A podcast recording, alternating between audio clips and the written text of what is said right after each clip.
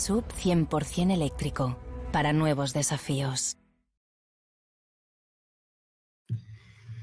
Muy buenas noches, benditos aficionados del Atleti de Madrid. Bienvenidos a este nuevo programa de Bendita Afición en una noche en la que, bueno, empate a cero en el Benito Villamarín entre el Atlético de Madrid y el Real Betis, en un partido que, ah, bueno, ahora vamos a comentar largo y tendido. Se nota que estamos en el inicio de la temporada, pero yo creo que ha sido un partido de encefalograma plano del Atlético de Madrid, sobre todo en la primera parte, en la que prácticamente no hemos tenido ninguna ocasión de gol.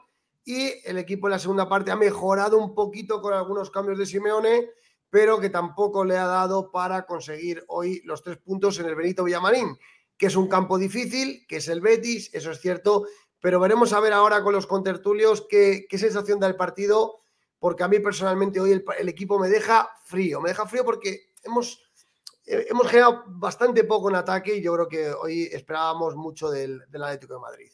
Eh, a todo esto, por supuesto, felicitar a las campeonas del mundo, eh, ese equipo femenino que venimos siguiendo con nuestra compañera Cris y que se ha proclamado campeón del mundo hoy en un partido de infarto contra Inglaterra y con ese gol de, Olga Carmona que, va a estar en el recuerdo, que ya es historia, que da su primera estrella al equipo femenino. Qué curiosa es la vida, que para ella es el día más feliz y el más triste porque también ha fallecido su padre. ¿no? La verdad que es, la vida tiene estas cosas, pero nos quedaremos con la parte positiva, que es que España es campeona del mundo del fútbol femenino. Así que nada, lo vamos a hacer ya con los benditos contertulios de bendita afición. En primer lugar, Borja corriendo al ordenador después del partido. ¿Qué tal? Muy buenas noches. Muy buenas, Peto, ¿qué tal? ¿Cómo estamos? Sí, claro, hay que, hay que ver el partido hasta el final, hasta el último segundo, que luego hay que comentar con cabeza y sobre todo con sangre fría, que yo creo que cuando uno es hincha de un club y tiene que sentarse a hablar de un partido de su equipo, cuando el resultado no es lo que esperas, es lo más importante. Sí, yo creo que está muy bien lo que dices, Borja, porque normalmente los, programas que hacemos según acaban los partidos, muchas veces no te da tiempo a digerir lo que ha ocurrido. Y yo hoy te agradezco mucho que estés con nosotros porque seguro que nos vas a ayudar a masticar este partido y a sacar, a sacar el, mejor análisis. Sí, hombre, lo intentaremos por lo menos. Intentaremos también ser un poco eh, apoyo de, de algún hincha que seguro que hoy pues no va a estar tan contento cuando se vaya a la cama. Seguro que sí. Y por último lugar, nuestro compañero desde Cuenca, Ángel Cuesta. Muy buenas noches, Ángel, ¿qué tal? Muy buenas noches, eh, benditos amigos, amigas del Atlético de Madrid. Buenas noches, Borja. Un placer compartir pantalla con, contigo. Y nada, sí, eh, enhorabuena a las, a las campeonas. Es un, hito histórico que, que, sitúa ahora sí, ¿no? Eh, ya estábamos trabajando muy bien en el fútbol femenino, pero ahora ya pues Imaginaros la, dimensión que, toma eh, nuestro fútbol. Y bueno, pues eh, mandar un sentido pésame, un abrazo grandísimo a, nuestra campeona, que bueno, que ha tenido que, fíjate qué cosas tiene la vida, ¿no? Eh, de, las, nubes, ¿no? O, del cielo a bajar ahí a, una situación muy complicada, ¿no? En la, en la vida. Y nada, sí, bueno, vamos a ver, ¿no? Cómo analizamos este partido que nos deja fríos como, como tú bien dices, Peto, pero bueno, eh, seguramente que, vamos a sacar alguna, alguna conclusión para, tratar de explicar qué es lo que ha ocurrido hoy. Sin duda, sin duda. Pues nada, vamos a empezar. Partido patrocinado por Joma, que nos da estas equipaciones tan bonitas de bendita afición. Ya le mandaremos una a Borja. Borja, ya me dirás, y te mandaremos una casita para que los días que entres con nosotros te luzcas tus colores también de bendita afición. Y, por supuesto, a concesionarios Mercedes Autoprima, ¿verdad, eh, Ángel? Para Cuenca y provincia. Sí, señor, aquí estamos eh, en el, ya metidos en el pleno mundo eléctrico ya. Y nada, ya sabéis, siempre lo, digo, eh, en caso de que estéis interesados en un Mercedes, podéis poneros en contacto con nuestras redes o directamente conmigo en mi perfil de Twitter y yo estaré encantado de atenderos y además siendo amigos de Bendita Afición con un descuento especial, como no podía ser de otra manera. Claro que sí, claro que sí. Bueno, pues venga, entramos ya en materia. Eh, sí que es verdad que, el que un punto en el Benito Villamarín, a priori, sin ver el partido, te dicen el Atleti empata el Benito Villamarín. Bueno, pues hombre, es un campo difícil, no es lo deseado, es un punto, 4 de 6. Mm, tampoco que nos alejemos mucho de la cabeza, porque van solo dos jornadas, pero yo creo que ha sido hoy, más que el resultado, es el sabor de boca que ha dejado el Atlético Madrid, por lo menos a mí. Si os parece, vamos a hacer una primera ronda de opinión eh, del partido y luego vamos entrando en materia de las cosas. Borja, ¿cómo, ¿qué destacarías tú del partido de hoy? Bueno, que yo creo que el Atlético de Madrid está en ese momento de carga de inicio de temporada donde no termina de hacer partidos redondos, ¿no? Y se nota mucho. Ah, el otro día cuando hacíamos aquella previa sobre el Granada, ¿te acuerdas que había mucho oyente que se cachondeaba cuando yo hablaba del Granada? Yo os decía, el Granada no va a ser un rival fácil, y menos Paco López. Y, así fue. Y también porque hay que tener en cuenta ese factor, ¿no? Ese factor de que el equipo ahora mismo está en un proceso y en ese proceso físico vemos futbolistas que se les ve muy bien, futbolistas que no se les ve tan bien. Acuérdate, Peto, lo que hablaba yo de Bitzel hace una semana cuando estaba ya aquí con vosotros hace dos semanas. Para mí ha sido de lo mejor del partido. Ha tenido una gran actuación y con dos intervenciones providenciales en defensa que han podido, han podido costar el gol del Betis. Y la realidad es que ahora mismo da esa sensación. Sí que es cierto que yo le pongo muchos peros al equipo que creo que no tienen que ver con eso. Y sí creo que tiene que ver seguramente pues porque el rival ha estado muy bien y, le ha faltado en algún momento dar un pequeño paso adelante. Y luego Diego Pablo Simeone ha hecho cambios que creo que en algún caso ha mejorado el equipo y en otros no. En otros no ha mejorado absolutamente nada. Pero luego cuando quieras entramos más en materia y analizamos uno a uno a todos los futbolistas que hoy ha habido luces y sombras. Ahora, ahora, ponemos la alineación y, analizamos el 11 en su completitud.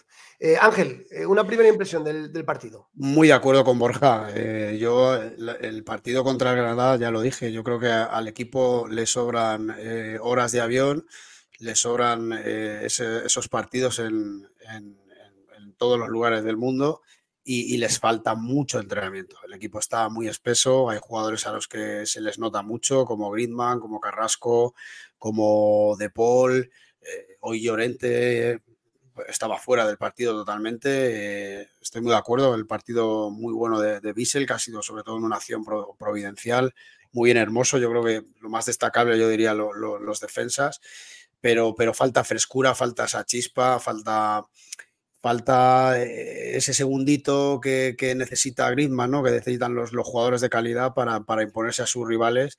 Y luego, bueno, también hay que poner en valor ¿no? el, rival. El rival es un rival muy complicado, que tiene mucho fútbol, que, que, ha demostrado estar en Champions por algo, que tiene un grandísimo entrenador, que jugaba en su casa. Es una, temporada muy importante para ellos. Eh, eh, quieren agradar a su afición, demostrarle que valen. Y, bueno, al final creo que el Atlético de Madrid con los cambios ha mejorado, ha mejorado sustancialmente, no demasiado porque tampoco se ha podido imponer al Betis en, ninguna fase, pero bueno, sí que hemos tenido algún acercamiento más peligroso y, hemos podido tener alguna, alguna opción. Pero bueno, yo creo que el empate es justo y, ahora analizaremos más a fondo, pero, pero creo que bueno, eh, es un punto en el Villamarín que yo creo que, que hay que dar como bueno. Sí, yo, yo bueno, estoy, estoy, muy de acuerdo con los dos, proyecto ya las alineaciones, ahora, ahora, entramos en materia. Yo creo que a mí me ha disgustado más la primera parte que la segunda. ¿Por qué? Porque en la primera parte he visto un, un equipo que no tenía control del partido. O sea, he visto un equipo, no dábamos tres pases, un equipo con un 5-3-2, con las líneas muy juntitas, esperando en campo propio. Eh, y creo que la ETI eh, lo peor que ha tenido ha sido que no ha sido capaz de, dar cuatro pases para generar alguna ocasión. Porque puedes jugar replegado, pero dando algún susto al rival. Y yo he echado de menos esa primera parte, dar algún susto, muy replegados. y no me ha gustado, no ha habido transiciones, no ha habido fútbol ágil. Y de hecho, en la pausa de hidratación que le han puesto el micrófono a Simeone, se lo ha dicho a los chicos, vamos más adelante, vamos a dar tres, cuatro pases seguidos y luego Memphis, Grisman, Carrasco ya resolverán algo, ¿no? Entonces, yo creo que al equipo, en la primera parte, pues me ha parecido que si alguien ha llegado a la portería es el Betis, el Atlético Madrid ha tenido un encefalograma plano muy preocupante, con, con bastantes jugadores mal, eh, con bastantes jugadores mal, ahora vamos a ir uno por uno, pero en general a mí no me ha no, no funcionaba el centro del campo, esa es la realidad. Isco parecía Maradona hoy, un jugador que, acaba. Ya, en la primera jornada estuvo muy bien Isco con el Villarreal. Eh. Cuidado, eh, que Isco está en forma, está físicamente bien. Y hoy la gasolina le dura más o menos 60 minutos. Eh, es lo que le ha durado más o menos hoy, pero mientras ha estado bien, ha sido un futbolista que ha manejado el partido a su antojo. Estoy de acuerdo, Borja. Y luego cuando la cambia el Betis se saca a Rodri, yo le doy gracias a Dios. Digo, mira, pues el Rodri este también es bueno, pero la verdad que, Isco nos estaba, nos estaba siendo un dolor de cabeza permanente. Y en la segunda parte, si me ha quitado a, a Llorente, ha metido a Barrios, creo que el equipo ha mejorado con Barrios. Eh, pero lo he visto inoperante y veo a bastantes jugadores fuera de forma que está relacionado con lo que decís, con que hay poco entrenamiento, mucho viaje, inicio de temporada, pero he visto a los jugadores de las Betis con ese puntito de más. Entonces, eso es lo que a mí me ha preocupado un poco, ¿no? Borja, ¿tú crees que eh, ha sido el sistema timorato de Simeón el planteamiento? ¿Es más el planteamiento? ¿Es más la forma de jugar de Atlético Madrid? ¿A qué lo achacas hoy? Yo creo que son las cargas. Yo creo que son las cargas. Y yo creo que eso es algo que, sobre todo cuando hacemos pretemporada y, más en el fútbol profesional, en un equipo como el Atlético de Madrid, que, tienen que vivir mucho de la presión alta y de los momentos de transición defensiva, estoy seguro de que el profe Ortega está machacando al equipo. Entonces llegas con una sensación de que las piernas te pesan 20 kilos. Y esa es la sensación que tengo muchos futbolistas. Claro, curiosamente, ¿quiénes son a los que vemos más frescos? Vemos más frescos, por ejemplo, a Riquelme, a Lino, a Barrios, porque son críos. Y porque esos críos ahora mismo esas cargas las asimilan bastante mejor, porque su constitución física está más preparada para, para ello. Lo que hablábamos de Bitzel, Bitzel es un futbolista que se ha cuidado en pretemporada porque ya tiene una edad, entonces seguramente ahora que los, no solo el Atleti, los del Betis y los que sea tienen cargas, se nota mucho menos la distancia física que seguramente cuando estemos en noviembre y diciembre veremos a Bitzel en los duelos que no tiene la superioridad que ha tenido. Esta es la realidad del fútbol, entonces a mí no me preocupa en ese sentido. Ahora bien, hay otras cosas que yo creo que tienen que ser las que le preocupen hoy al partido del Atlético Madrid. Hoy no está Coque, la solución es Barrios, que ya lo ha dicho Simeone, que hasta que le traigan un 5 es el futbolista que ve más capacitado para hacer esa labor y yo creo que es el mejor para hacer esa labor. Pero tiene molestias durante la semana y en principio no parte titular. El centro del campo que saca a Simeone, yo sé el que hubiera sacado. ¿Por qué? Porque de todas las piezas que le quedaban, el que creía que por eh, constitución y fútbol podría hacerlo mejor era Rodrigo de Paul. ¿Cuál, es el problema? Que Rodrigo de Paul es uno de esos futbolistas que ahora mismo tiene mucha carga y es uno de esos futbolistas que ahora mismo sus movimientos son demasiado toscos, le cuesta girarse, le cuesta pensar y ejecutar. Y claro, si tú eres el pivote y eres el que tienes que dar la primera transición tras la salida defensiva, es muy difícil que entonces el equipo pueda fluir. Esto que ha pasado, que Llorente en un partido donde ha habido eh, ida y vuelta, ida y vuelta, Llorente, claro, tú dices, perfecto, espacios, eh, físico, ataco, claro, pero es que no tenía nadie que parase un momento el balón y que le pudiese buscar. Entonces Llorente se ha dedicado a correr como un pollo sin cabeza, a intentar hacer recuperaciones continuas en esfuerzos muy largos y luego cuando recibía el balón era bajo la presión de un Betis que estaba mejor colocado. Lemar ha estado muy mal, esa es la realidad, no ha interpretado bien ni, ni cuándo saltar a la presión ni cuando el equipo recuperaba y todo eso pasa por lo que estamos comentando, porque tú cuando tienes mucha carga, insisto, no solo es el Atleti, si estáis viendo los partidos de primera división, hay muchos equipos a los que se les está notando, que, que les cuesta más a ciertos jugadores y que están en ese, en ese proceso. El Betis hoy ha hecho una cosa muy lógica. Tiene a Isco, que es un futbolista que a nivel técnico es un superdotado, nos puede caer mejor o nos puede caer peor, pero esta es la realidad de Isco. Isco, que hacía? Bajaba a recibir. Cuando Isco dejaba esa zona libre, ¿Qué hacía el equipo del Atlético de Madrid? Dice, bueno, pues yo puedo saltar. Entonces, simplemente con Isco bajando a recibir, laterales profundos y un movimiento de Marroca o de Guido, ya se hacía mal la presión por parte del Atlético de Madrid. En dos pases el Betis rompía. Y encima tenía un Aitor Rival, que yo creo que ha hecho uno de los mejores partidos que, que le recuerdo en mucho tiempo. Y una Yoce, que es un jugador también muy vertical y que hace unas diagonales muy peligrosas y a partir de ahí el partido lo ha controlado el Betis. Cuando el Betis ha cogido la pelota y el Atlético no recuperaba, el Atleti ha estado timorato, ha dado un paso atrás, ha dicho mejor me repliego, intento defender y luego ya intento salir, pero no le ha ido bien al equipo.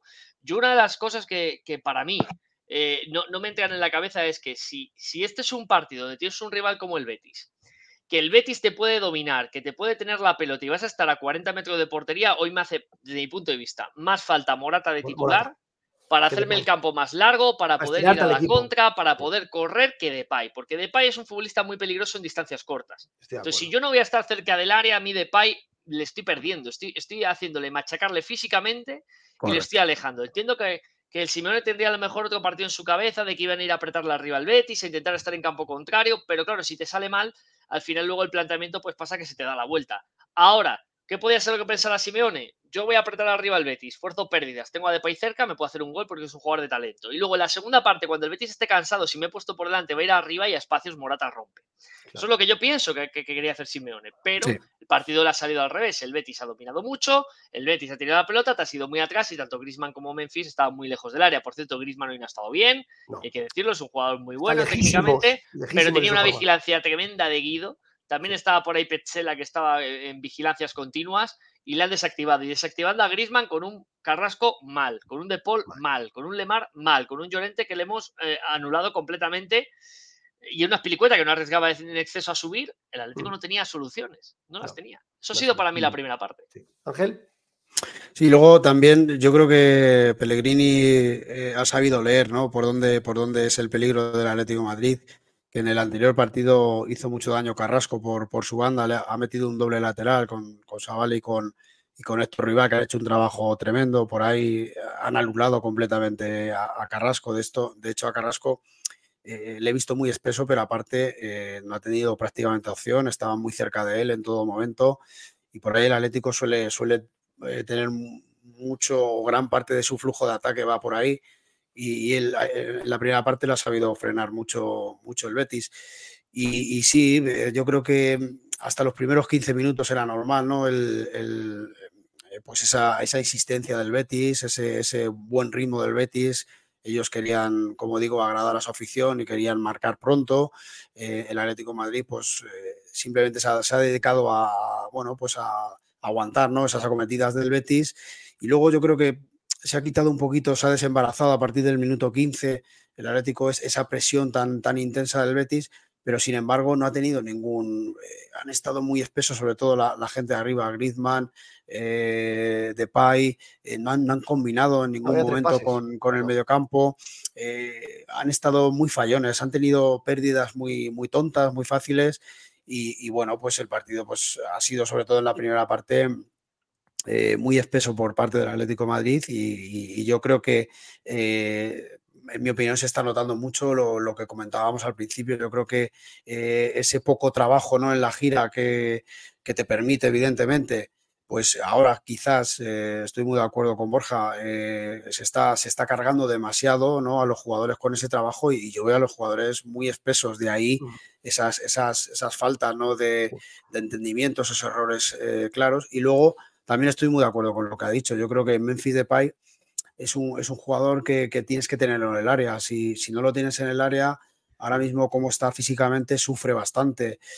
Eh, pero claro, eh, realmente lo que pensaba Simeone es lo que, lo que dice Borja, ¿no? Vamos a ver si nos adelantamos, vamos a ver si, si le creamos problemas al Betis y luego poder matarlo en la segunda parte con la velocidad de Lino, con la velocidad de, Morata, con, con Riquelme que, está, que, que, entraba más frescos. A mí me ha faltado sobre todo, pero eh, no, he entendido muy bien, aunque lo ha hecho bien, como siempre a Pilicueta, pero no he entendido bueno. Yo, yo esperaba ya a Llorente, fíjate, de carrilero y, meter, eh, a, por ejemplo, en el medio, pues al propio Barrios. Pero bueno, ha decidido Simeone por, por Azpilicueta como carrero y yo he visto esa banda sobre todo que, no hemos generado prácticamente ningún peligro por ahí. Yo creo que, estaba más preocupado en parar a Adner, que es un futbolista que sube mucho, es un futbolista que, te exige, y a Yoce, que es un futbolista que en uno contra uno es muy peligroso. Entonces creo que Simeone ha pensado más en eso, sabiendo que Azpilicueta te puede subir alguna vez a generarte cosas pero también es cierto que muchas veces Azpilicueta se quedaba para liberar más a un Carrasco que no está bien. Carrasco, por cierto, que ya en el partido contra el Granada tuvo mm, varias eh, jugadas en salida de balón cerca del área donde arriesgó en exceso y perdió. Hoy también le ha pasado, lo que pasa es que no ha tenido consecuencias, pero no ha estado bien el belga. Eh, la, realidad es que el Atlético de Madrid ha mejorado la segunda parte por lo que estamos comentando, porque sale Barrios, un chico con piernas frescas, un chico con la juventud y con esas cargas que asimila mucho mejor y el balón fluye más rápido. ¿Por qué? Porque el chico está con más capacidad para darle velocidad al juego. En cuanto se le ha dado velocidad al juego, el equipo ha mejorado. Tampoco es que haya sido para echar campanas al vuelo, pero el equipo ha mejorado por lo menos en fluidez y ha tenido más presencia y poco a poco el Betis se ha ido perdiendo el balón. Por dos motivos. Primero, porque el Atlético circulaba mejor y segundo, porque el físico le ha ido bajando. El Betis ha hecho un gran esfuerzo en la primera parte para maniatar al Atlético de Madrid y evitar que el Atlético pudiera, pudiera llegar con peligro. Eh, ahora muchos os acordaréis del Atleti en el mes de enero, mes de febrero. ¿No, os acordáis que siempre el Atleti ahí tiene una racha de partidos bastante mala? Eh, siempre en enero o febrero, depende del año, a lo mejor cambia un poco. Pues depende de las cargas. Eh, por eso le digo que siempre hay un parón, Navidades, tal, pum, vienen las cargas y el equipo tiene que asumir, asumir. Y en esos momentos el entrenador lo que quiere es puntos. Yo quiero puntos aquí. Porque sé que el equipo ahora mismo va a estar a lo mejor un poco más tosco que el rival, pero sé que cuando el resto de rivales estén a lo mejor físicamente más mermados o más tocados, yo estoy en pleno punto alto físico y te voy a ganar en esa partida. Pues, pero fíjate, fíjate una cosa, Borja. Eh, estando de acuerdo contigo y con Ángel, el tema de las cargas, estoy de acuerdo con vosotros en que los jugadores o los jugadores que deciden eh, partidos en Atlético de Madrid están lejos de su mejor versión, los Grisman, los, los Carrasco, los Llorente, los De Paul, Memphis, estoy de acuerdo, están lejos, ¿no? Pero fijaros, en un partido en el que yo creo que había encefalograma plano y en el que el Atlético Madrid en la primera parte yo no le recuerdo ninguna ocasión, ninguna, en la segunda sí que ha habido alguna, Ha habido dos o tres ocasiones en la segunda parte y acercamientos varios. Yo creo que hoy he echado de menos. Eh, el, equipo ha acabado jugando con un 4-4-2. Ha habido un cambio táctico. Finalmente ha jugado con, con Riquelme en, la derecha, Lino en la izquierda y doble pivote con Saúl y Barrios. Y arriba Morata y Grisman. Así acaba el partido. Y Simeone ha hecho ese cambio al final del partido al 4-4-2 cuando había dicho previamente que jugaría así. Pero yo he echado de menos hoy más gente por delante del balón. Es decir, yo creo que cuando tú tienes el encefalograma plano te cuesta generar y había tan poca gente por delante del balón eh, de Paul, Lemar, Llorente, no veían grandes conexiones. Sí que es verdad que ves eh, la Eti metido en su campo propio, yo decía, pero ¿dónde vamos? Si es que hay muy poca gente por delante del balón. No sé si quizás en esta segunda parte Simeone pudiera haber corregido, hubiera metido algún jugador más, porque es lo que ha dicho Borja, el Betis con muy poco, bajando con Isco a recibir, que juega de, de media punta a Isco, ese jugador libre que juega un poco a lo que a él le apetece apoyando a Guido y a Marroca, bajaba a recibir y con los volantes muy, muy adelantados, el Betis ya conseguía generar eh, ocasiones de, peligro. ¿Por qué no hemos metido un jugador más en, el centro del campo, a lo mejor que te hubiera permitido eh, esas mejores transiciones de balón? ¿No, no, ha sido Simeone un poco, no ha tardado demasiado en cambiar el sistema? Yo creo que Simeone no ha querido cambiar el sistema porque intentaba lo primero reorganizar al equipo. Entonces, por eso la salida de Llorente. Llorente no estaba participando, estaba solo en un ida y vuelta en una pelea en tierra de nadie y la ha quitado. Yo fíjate también esto, y, conocemos a Diego Pablo Simeone. Diego Pablo Simeone tiene sus soldados. Y sus soldados, aunque no estén del todo bien, juegan. Savic no está del todo bien, pero juega antes que Soyunchu, por ejemplo, porque Soyunchu acaba de llegar. Lino y Riquelme, que, que, él mismo ha dicho que le ha encantado su pretemporada, ahora mismo son muy suplentes, pues porque él tiene tipos como Lemar, que él confía en Lemar. Entonces, eh, esto lo sabemos. Para entrar en el equipo de Simón, eso sí, cuando coges el once titular, normalmente lo, mantienes, pero cuesta. Entonces, yo a lo mejor, claro, esto eh, aquí ganamos el partido de la pizarra post partido, pero yo en el descanso, a lo mejor, al que hubiera quitado el Alemar y hubiera metido a Barrios y hubiera metido a, hubiera mantenido a Llorente, perdón, y hubiera probado primero con Barrios y De Paul en su posición. Es decir, Barrios, De Paul y Llorente. Si veo que eso no me funciona, ya tengo la capacidad de meter a Riquelme por uno de los dos y tener algo más de balón o cambiar el sistema 4. Es decir, creo que el cambio de Llorente, que sí lo puedo entender desde un punto de vista porque tampoco ha estado bien, has perdido la opción de un tío que era más agresivo a la hora de irte a presionar. Y creo que eso lo ha perdido el Atlético de Madrid. Ahora, mm, personalmente, también te digo, eh, tú tienes que jugar también con los jugadores que tienes en el banquillo y, y las circunstancias que se te pueden dar. Y yo personalmente entiendo que Saúl, por, por, su trabajo, por su esfuerzo, por juego aéreo, te puede dar cierto peso o cierto pozo para jugar 4-4-2 y liberar un poquito a los bandas que se metan por dentro para hacer de medias puntas, etcétera, etcétera. Pero tengo la sensación de que Saúl juega atado absolutamente. Ya hace tiempo que Saúl no es el Saúl que conocimos hace unos años, y es evidente, ha habido un bajón de nivel preocupante.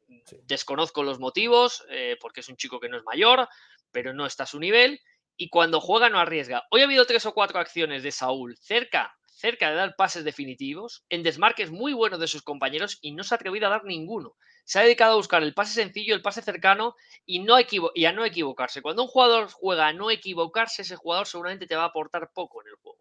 Porque el jugador que juega a no equivocarse al final es un futbolista simplemente que va a cumplirte, pero no va a aportarte nada. Entonces, para un futbolista que no me aporte nada, ahí tengo una carencia. Y creo que el Atlético de Madrid ha habido momentos donde cuando el Betis estaba un poquito, sobre todo en los últimos 15 minutos, que el Betis estaba un poco ya tocado físicamente y a pesar de los cambios, el Atlético con Riquel, Melino y compañía estaba mejor, incluso con Morata, que no ha hecho ni una derechas, pero solo por el trabajo, desmarques, esfuerzo, estaba cansando y quemando todavía más a la defensa de un Betis que ya estaba muy mermada. Luis Felipe estaba con molestias en el tobillo, Petzela estaba fundido, Ander acabado con, con el gemelo en la cabeza, eh, en fin. Esta es la realidad. Creo que a la Leti le ha faltado algo más de talento en esa, en esa construcción. Entonces, claro, vuelvo a lo mismo. Al final, si has quitado a Alemar, has quitado al otro, has quitado al otro, el que te queda es Saúl. Bueno, pues es lo que quedaba. Pero yo personalmente creo que ahí le he echado en falta al Atlético de Madrid un futbolista diferenciador. Cuando, cuando a lo mejor el partido en caso de, haber metido a Saúl era en el inicio, ¿no? Que, el Atlético estaba metido más atrás, que, estábamos haciendo un fútbol más de contención, ¿no? Pues a lo mejor tenía que haber salido Saúl y luego Lemar, fresco, con 30 minutos por delante, sí que te hubiera dado esos pases definitivos, sí que te había hecho daño entre líneas. Sí, a mí, me parece que, el plan de inicio yo creo que a Simeone no le ha salido. Yo creo que, claro, esto dicho ahora, a todo lo pasado, es muy fácil, pero, pero yo cuando he visto a, Memphis en la, alineación y no he visto a Morata y, ahí he pensado, yo digo, uff, eh, yo creo que Simeone, de verdad, eh, lo, he pensado y luego al final ha sido así. Yo creo que ahí Simeone se equivoca porque el partido, yo en mi opinión, yo, yo, yo me esperaba un Betis protagonista porque es su forma de jugar y además estaba en su casa. Ángel, a lo mejor Simeone quería. A ver, Memphis viene de marcar un golazo contra el Granada y de darte los tres puntos prácticamente, porque el partido se había complicado. A lo mejor, eh, a lo mejor el partido que tenía Simeone en la cabeza era dominar y llegar más a área contraria donde Memphis pudiera dominar más. Lo que pasa es que se ha, encontrado con, con, que el Betis le, ha comido la tostada en el centro del campo. sí, Yo, creo, yo creo perdón, Ángel, que el, planteamiento que tenía Simeone no era tener el balón. Yo creo el plan, porque quitarle el balón al Betis es complicado, al Villarreal, este tipo de equipos, y además Simeone no suele buscar eso. Lo que sí suele buscar Simeone muchas veces es ir a buscarlos y decir, tú quieres mm. arriesgar, arriesgame en tu área, que como la pierdas te, te, voy a penalizar. Eso es lo que yo creo que ha intentado Simeone, pero Isco ha estado muy bien y ha sido siempre capaz de encontrar la línea de pase. El Betis ha arriesgado desde atrás alguna vez no le ha salido, pero ha seguido insistiendo porque Pellegrini es de lo que confiaba y el Atletilla ahí se ha asustado y ha dado un paso atrás, se ha puesto bloque medio bajo y a intentar cazar alguna contra. Eso es lo que ha hecho el Atlético Madrid. Decías Ángel, perdona. No, que sí, pues eso, que, yo creo que el, que el partido que, pensaba Simeón en un, en un principio era, era eh, ir a presionar, ir, ir, a robar un poquito más, más adelante para, para aprovechar esa, esa, calidad de Griezmann y, ese gol, ¿no? Que, que, al final un jugador cuando marca un golazo de esos está, está con la flechita para arriba, pero, pero en mi opinión eh, creo que se ha equivocado porque, porque realmente el Betis eh, va a ser protagonista del partido, eh, por lo general en su, en su casa va a tener la bola Majetú, luego el factor Isco que, está comentando Burja con, mucho acierto, creo que le ha venido muy bien al Betis porque es un jugador que, estando en forma y manteniendo un poquito el, nivel es imposible quitarle, quitarle el balón. Y yo creo que, el Atlético de Madrid pues, pues eh, se ha anulado desde el inicio y creo que ahí en mi opinión, pues por lo que estaba comentando, ¿no? Pues a lo mejor a todo lo pasado es muy fácil decirlo, pero, pero yo quizás hubiera sacado antes a Saúl y a Morata que, y hubiera dejado en el banquillo, por ejemplo, a Alemania Memphis. Y, creo que, para esa primera parte que hemos jugado hubieran venido mejor estos jugadores, pero claro, lo, vuelvo a repetir, a todo lo pasado. Hay dos carencias. Esta plantilla tiene dos carencias y es algo evidente. Una, un organizador, un medio centro completo, Completo, cuidado. Vuelvo a lo de siempre, ya sabes cuál es mi pegada, Peto. Un centrocampista completo, como era Tiago Cardoso. Ese, es, mi ejemplo de futbolista que le falta al Atlético de Madrid. Y le falta un nueve goleador. Tienes dos problemas. El nuevo goleador, en el mercado, lo poco que puedes ir, vale de 70 para arriba. Por lo tanto, el Atlético de Madrid está fuera de ese mercado. Por lo tanto, te tienes que quedar con lo que tienes. Y el 5 que lo están intentando traer, si no hay salidas, no se puede fichar. Entonces, esta es la realidad de un club que es donde tiene sus carencias. Pero no nos engañemos, porque yo compro el argumento de es que el Real Madrid, el Barcelona, el presupuesto, las plantillas y los futbolistas. Y yo, por lo tanto, no tengo que exigirle lo mismo al Atlético de Madrid que a esos dos equipos. Pues yo al Betis, yo sí me puedo exigir ante el Betis, ¿no? Que tengo mucho más presupuesto, que mi plantilla vale más, que mi plantilla cobra más. Entonces, no nos engañemos, que, eh, leo muchas cosas y me han llegado WhatsApps de grupos que tengo de la Leti y mil cosas que parece que somos el escalerillas, con todos mis respetos al escalerillas. y es que no es verdad. Es que, por favor, mirar el 11 del Real Betis Balompié, el 11 del Real Betis y quitando a Luis Felipe, a Guido. Y de verdad que creo que si están todos en forma mm, poco más, jugarían en el Atlético de Madrid. ¿Quién más jugaría en el Atlético? Guido, que es el 5 que le falta al Atleti, perfecto. y Luis Felipe, que es un pedazo de central. Sí, El resto. El resto no jugaría en el Atlético de titulares. De titulares hablo, ¿eh? Son muy buenos futbolistas y Isco a lo mejor si está en su máximo nivel pudiera jugar antes que Lemar, no lo sé. pero, no nos engañemos, no cuenta Fekir, que Fekir está lesionado para mucho Fekir tiempo. Es ¿eh? que Fekir evidentemente es otra película. Pero la realidad del 11 que ha jugado hoy del Betis, ¿cuántos pondríais hoy? En el Atlético de Madrid. Poníais esos dos. No estoy sí, pero... es, que, es que esta es la realidad. Entonces no nos engañemos. Al Atlético hay que exigirle. Hay que, hay que exigirle hasta donde hay que exigirle. Lo que yo no le puedo exigir al Atlético de Madrid es que me gane la liga. Yo no solo puedo exigir al Atlético Madrid. Pero la primera parte de hoy, la primera parte de hoy a mí me ha dejado muy frío porque realmente no es un equipo eh, de empaque ni un equipo grande el que se ha visto en la primera parte. La segunda hemos mejorado. Por cierto, un apunte. Somos 150 personas en directo y solamente hay 20 likes. Vamos a subir esos likes que nos ayudan mucho a subir el vídeo, ¿vale? Eh, al directo. Y luego hay varios comentarios de, la, de los, de los, em, eh, bueno, de los oyentes nos dicen también que han hecho de menos a Correa y estoy de acuerdo. En los últimos minutos del partido, a lo mejor Correa hubiera metido ese desorden que a veces necesitamos para ganar el partido. Ya ocurrió el año pasado en el Metropolitano, en un partido muy parecido a este, muy parejo, que Correa lo decidió con una jornada, con una eh, jugada puntual. Y también se quejan de Lemar, se quejan de Morata, que es muy desesperante. Y fíjate lo que dicen ya mucha gente por aquí. Y luego quiero tu opinión de este tema de Samu Morodion. Eh, Borja, lo que, porque yo sé que que tú tienes al chaval. No le conozco mucho, ¿eh? le, conozco poco, hablé, hablé de él el otro día y, es un jugador sobre todo con un portento físico y una zancada impresionante. Eh, creo que es una operación inteligente el Atlético de Madrid. Este es el tipo de operaciones que tiene que hacer el Atlético de Madrid, es decir, talentos a explotar a un precio muy económico, los fichas es un niño joven, por lo tanto tienes un margen de recuperación del dinero y de beneficio grande si, si lo tienes que vender. Y si explota, pues tienes a lo mejor a un tío de 50 millones de euros, de 60 o de 70 y lo has comprado antes de que se forme. ¿no? Entonces, eh, a mí me parece una gran incorporación, un gran movimiento, pero no nos volvamos locos. Es que leo a gente que pide que sea titular en el Atleti. Y es un niño que ha jugado un partido en primera división están pidiendo contra el Madrid. Están pidiendo que Morata coja el avión. Pero porque la gente está desesperada. Esto es lo que te digo de venir a hacer un programa con, el cuerpo caliente. Claro que, Morata ahora mismo es un delantero que todo el mundo sabemos que el Atlético de Madrid, si hubiera podido, lo hubiera vendido. Lo ha ofrecido a, toda Italia. Se han hablado de jugadores que pudieran venir, se ha hablado de Guají. Por cierto, tú de Guají. Vamos a hablar de Guají. Delantero del Montpellier, que hace un gran año pasado. Se habla de que el Atleti estaba interesado, de que iban a ver si lo podían fichar, que es que el Atleti no llega. Que... Lo va a fichar el Lens. El Lens ha fichado a Guají. Va a pagar 30 millones de euros. ¿De verdad el Lens puede firmar futbolistas? El Lens, que recordemos en su momento, era un club satélite del Atlético de Madrid. Sí. Un club con un convenio del Atlético de Madrid. Entonces, esta es la realidad del mercado del Atlético. Es que no puede ir ni a firmarle ni a disputarle un delantero al Lens. El Lens se va a llevar a Guají. Este es un ejemplo. Entonces, estoy de acuerdo con que Morata, etcétera, etcétera. Yo creo que Depay en forma, Griezmann en forma y con un Atlético jugando en campo contrario, una delantera de nivel, ¿le da para ganar títulos? pues ojalá gane títulos, pero yo creo que ahí te hace falta la diferencia de un tío que te meta 20-25 goles por temporada, desde mi punto de vista. En la mía también. Pero el Atleti no puede firmar eso. Entonces, Samu es un gran jugador, Samu es un futbolista muy bueno, pero tenemos que mandarle a hacer la mili. Samu tiene que ir a hacer la mili y primero demostrar en primera división. ¿Que la rompe? Magnífico el año que viene, chaval. A jugar. Vamos a ver, porque hay una reunión importante mañana para decidir el futuro del delantero. ¿A qué equipo va a ir cedido? Será presentado el martes.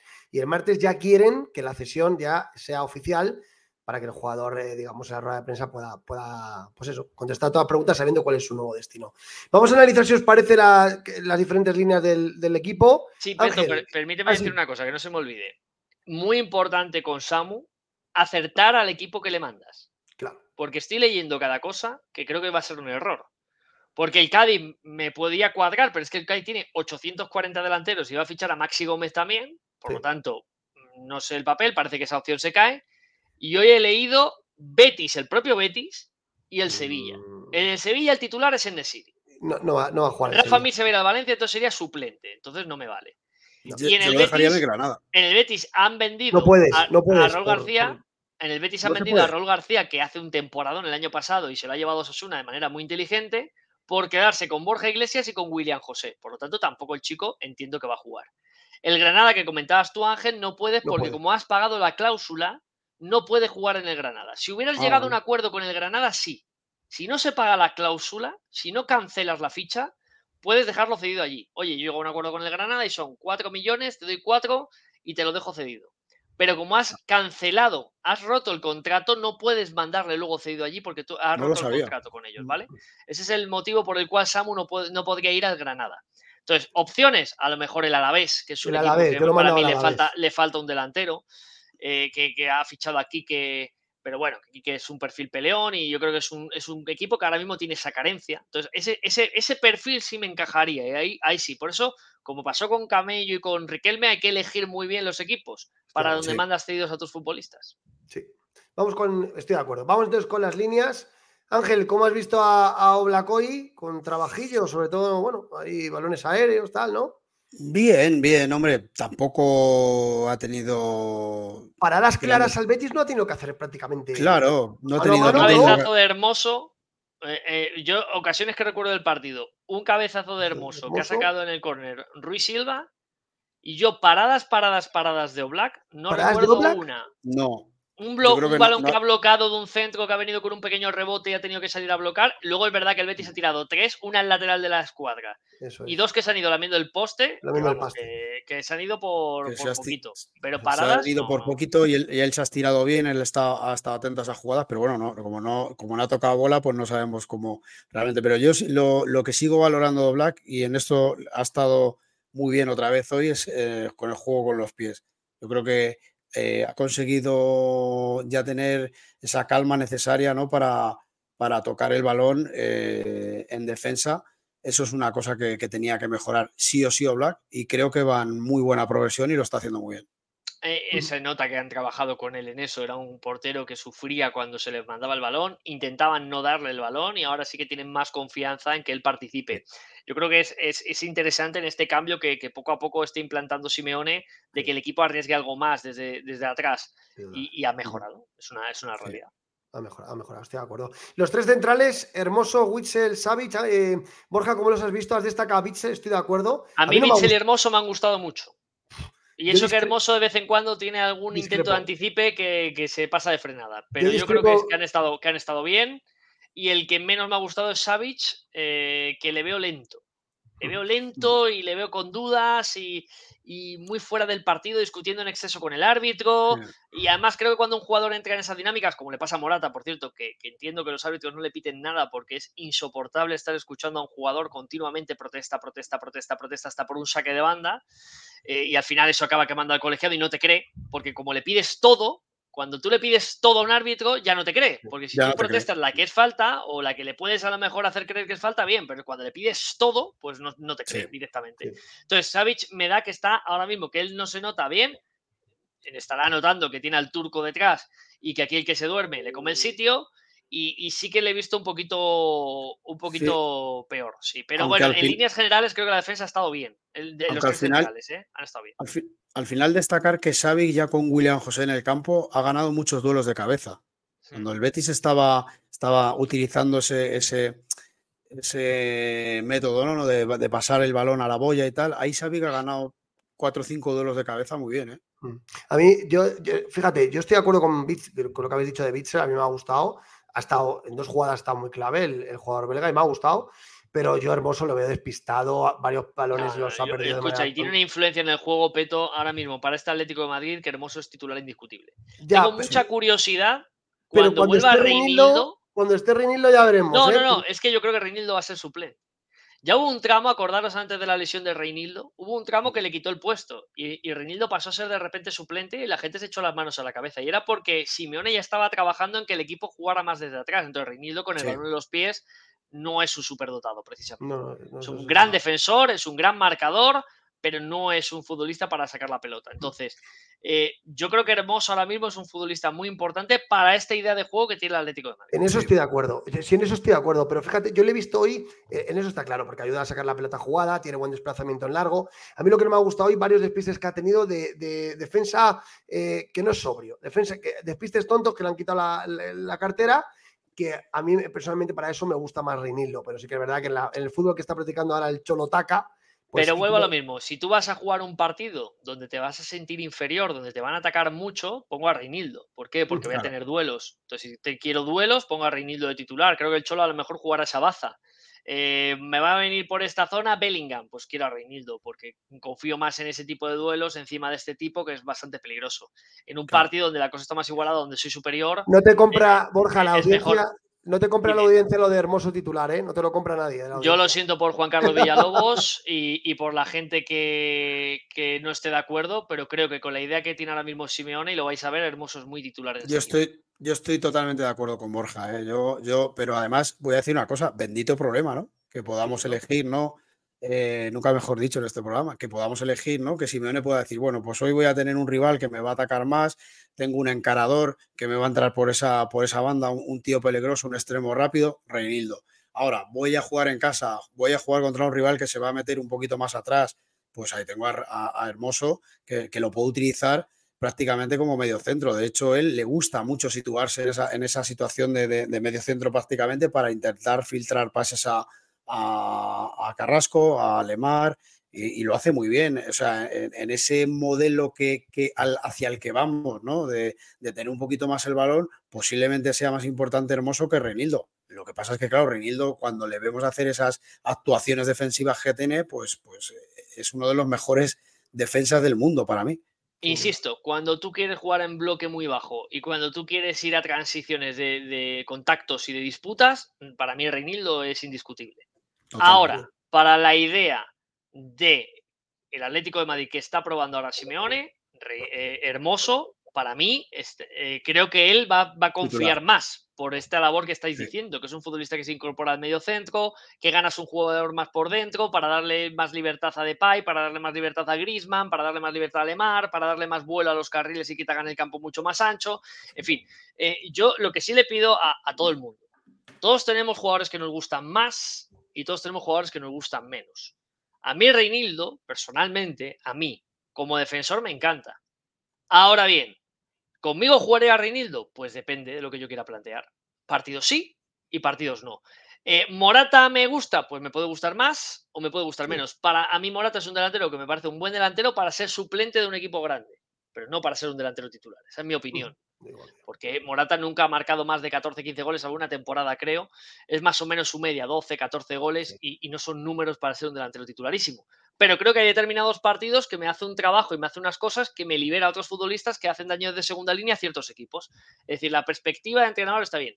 Para jugar al fantasy, que tenemos ahora mismo en la, pantalla, pues cojonudo que cada uno pongamos a los que más nos gusten y, seguro que cada uno acertamos 8 o 9 jugadores, ponemos los mismos. Pero tenemos que entender, o por lo menos aquí yo intento, cuando estoy en Radio Marca, intento analizar en cada equipo, igual que hoy, hoy yo he hecho el Oviedo, Racing de Ferrol, pues he intentado analizar los cambios que hacía el Racing de Ferrol, por qué los hacía. Me puedo equivocar, pero es lo que creo que tengo que hacer. No decir, es que Carlos Vicente me parece cojonudo, es buenísimo, es un extremo derecha fantástico, yo no le quitaría nunca. Pues no, pues yo, pero claro, lo que os digo, en el fantasy. Entonces, eh, es lo que os digo, cabeza fría. Sí, sí. carrileros del Atleti, Carrasco y Aspilicueta. A mí Carrasco no me ha gustado. Eh, creo, que, creo que hoy en ataque no ha aportado prácticamente nada. Eh, y le veo lejos de, su mejor nivel y a Pilicueta lo comentábamos al principio, creo que hoy eh, en ese 5-3-2 asimétrico donde Pilicueta está más bajo que Carrasco, pues está muy pendiente de Ayoce y de Abner, esa es la realidad porque a Simeone le preocupaba, ha cerrado bien a Pilicueta la banda, se le ve, eh, va mucho a la, presión, intenta mucho que no reciba el, delantero contrario la pelota y le veo muy, le veo muy bien en el equipo, lo que sí que es verdad que hoy en, faceta ofensiva pues prácticamente no ha, no, pasado el centro del campo, esa es la realidad. Jugador que ya los que siguen la Premier, y seguro que aquí nuestros oyentes hay muchos que siguen la Premier League, lleva mucho tiempo ya siendo un, central, en defensa de tres. Eh, no es ya un carrilero, no, no, no tiene ese físico, eh, o, ese, o más que ese físico, esa punta de velocidad que tenía antes para poder hacer esos intercambios constantes de recorridos largos, ¿no? Entonces creo que ahí te va a cumplir para hacer lo que te ha hecho hoy. Yo te cierro la banda, me incorporo alguna vez, pero mi primera labor y principal es ayudar. Ahora bien, también os digo una cosa, es un futbolista tácticamente muy inteligente y que parece que lleva en el Atlético de Madrid 10 años. Esa es la realidad de, de Azpilicueta porque es un futbolista, para mí, top y uno de los grandes fichajes que ha hecho el Atlético de Madrid. Me parece una gran incorporación y encima libre. Sin duda, sin duda. Sí.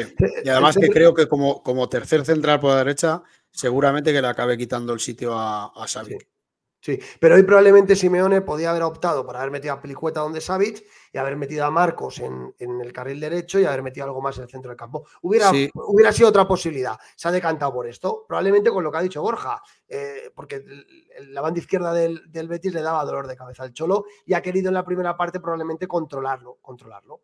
Yo creo que a Xavi no lo ha quitado por lo, por lo que he comentado del final. Yo creo que él sabía que, el Betis, eh, eh, Pellegrini iba a meter a, William José, que tiene muy buen juego aéreo ofensivo, Y yo creo que a Savic lo ha dejado en el campo teniendo el peligro, ¿no? De que tenía una amarilla, pero lo ha dejado en el campo precisamente por eso.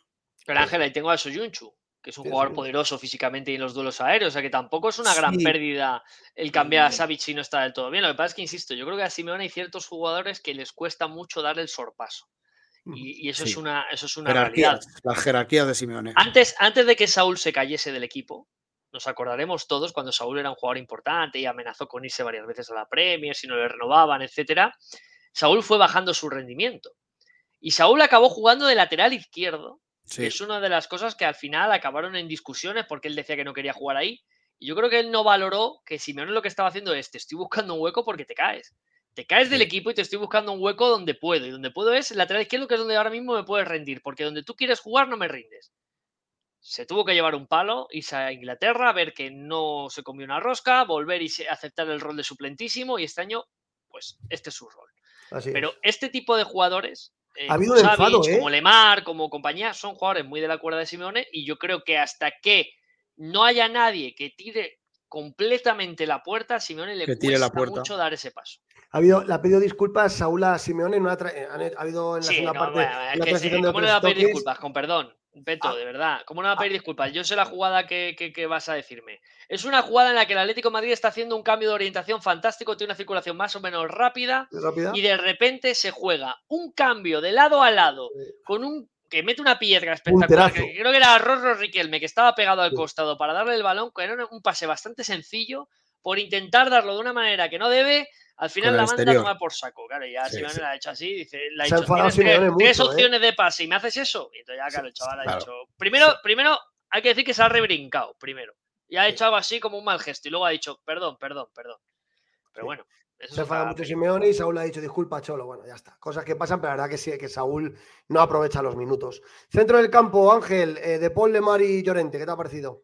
Mm, eh, a mí De Paul me ha parecido superado en esa posición. No se ha encontrado en ningún momento a gusto. Eh, no le he visto ganar prácticamente duelos. Eh, le he visto muy espeso con el, con el balón. No, ha dado la fluidez que, le tiene que dar en esa posición al balón. Y, sin embargo, cuando lo ha puesto de interior, le he visto bastante mejor.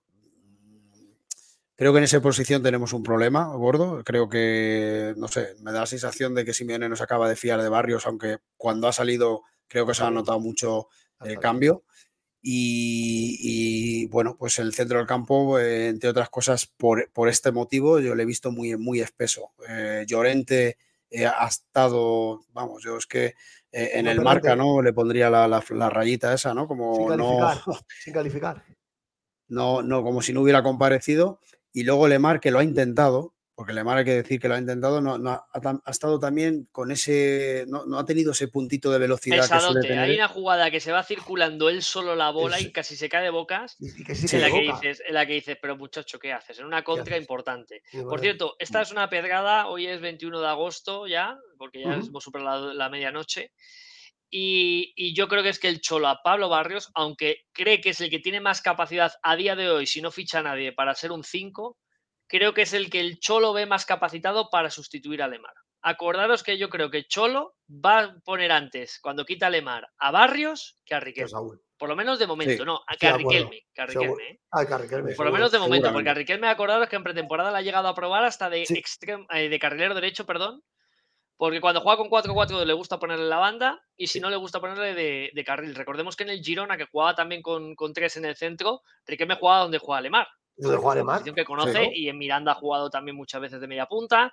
Entonces, mm, pero yo sé que al Cholo Barrios le gusta.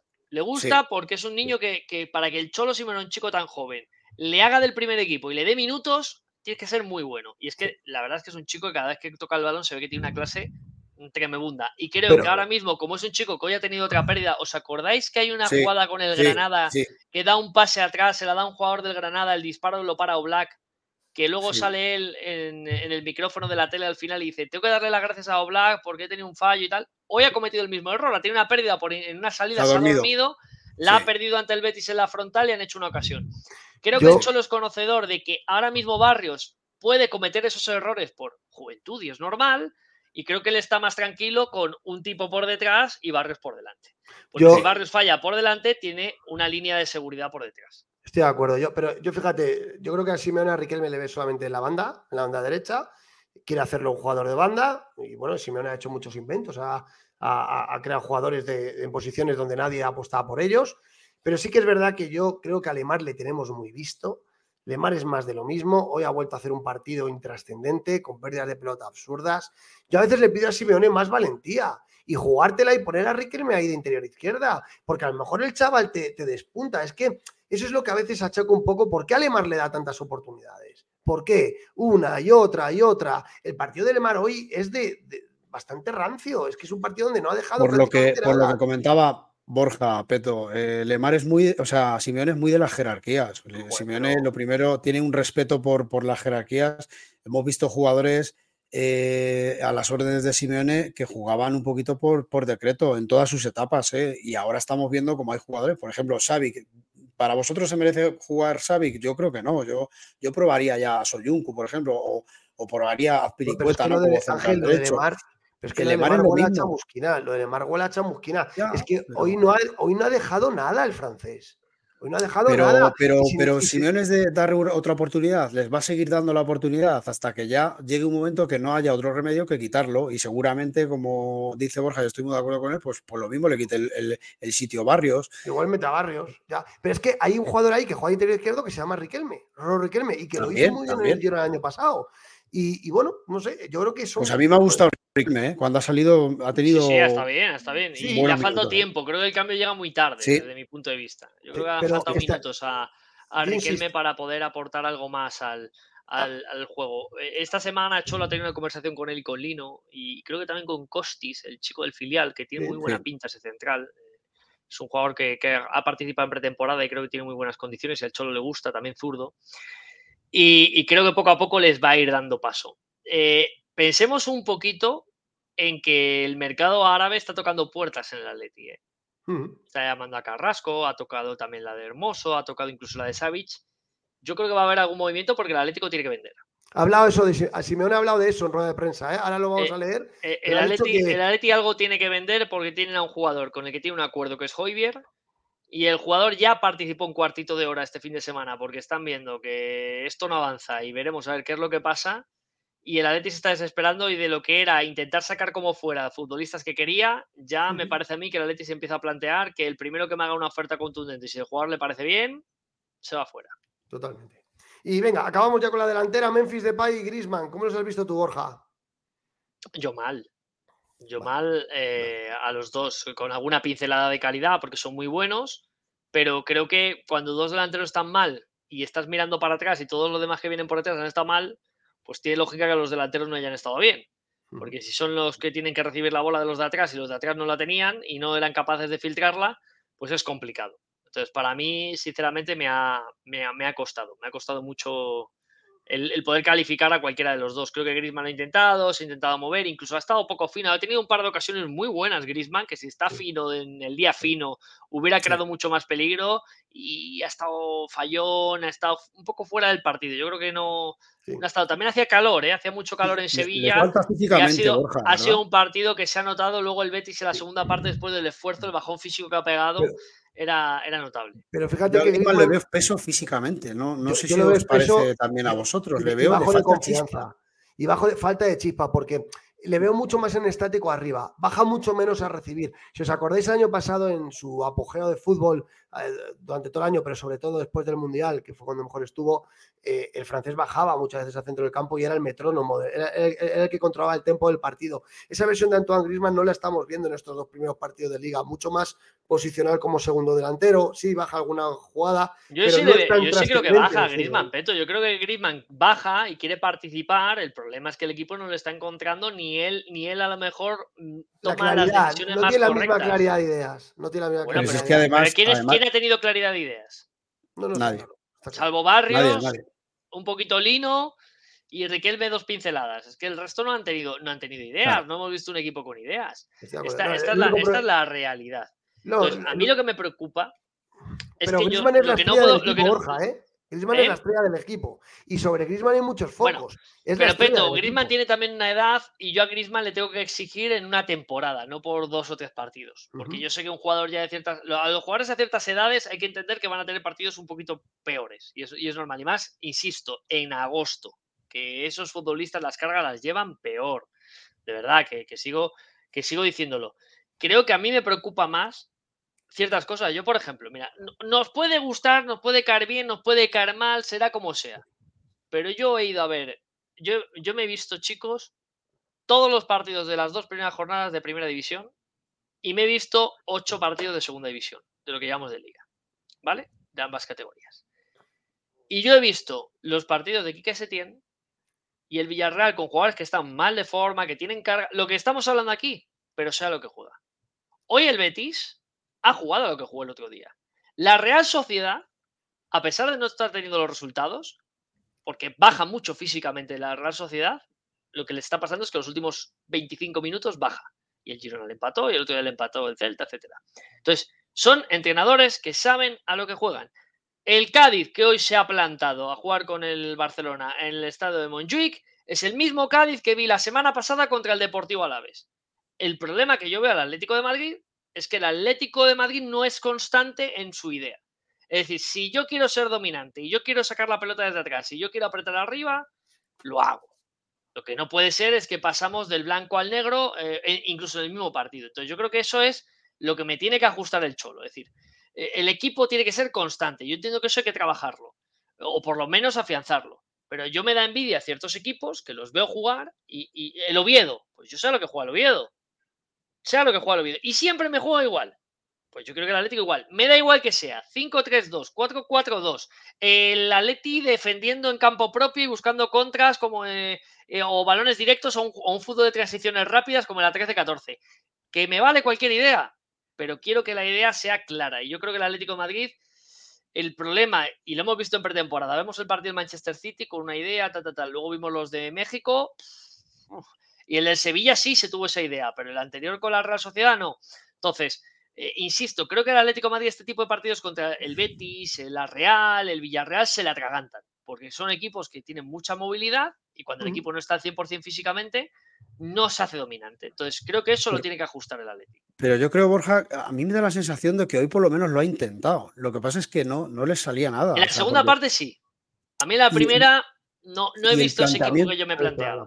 Sí, pero el planteamiento de la primera lo hemos comentado, ¿no? Era e, esa delantera con Griezmann y Depay, ¿no? Se supone porque, porque Simeone pensaba que íbamos a tener un poco más de bola en campo rival y sin embargo, las veces que hemos traspasado a campo rival, eh, la, la, perdía Carrasco de manera tonta, la perdía Alemar de manera tonta, la perdía Griezmann de manera tonta. O sea, yo creo que hemos intentado eh, tener esa posesión, pero, pero es que los jugadores no han estado. Yo, yo es que. Estoy, de acuerdo también contigo en ese sentido, Ángel, que tú, tú sacas un 11 y piensas un partido. Tú en la pizarra, yo siempre digo lo mismo. Tú entras en el vestuario, yo entro, yo entro en el vestuario a mis chavales y en la pizarra yo gano el partido 5-0 vamos a jugar así, así, vamos a hacer esto y este equipo ataca por la izquierda, le vamos a taponar para que vayan por derecha y ahí son débiles, recuperamos y van a hacer 5-0 y pierdes 2-0. Y si llegas a casa y dejo, vaya mierda de partido que he planteado.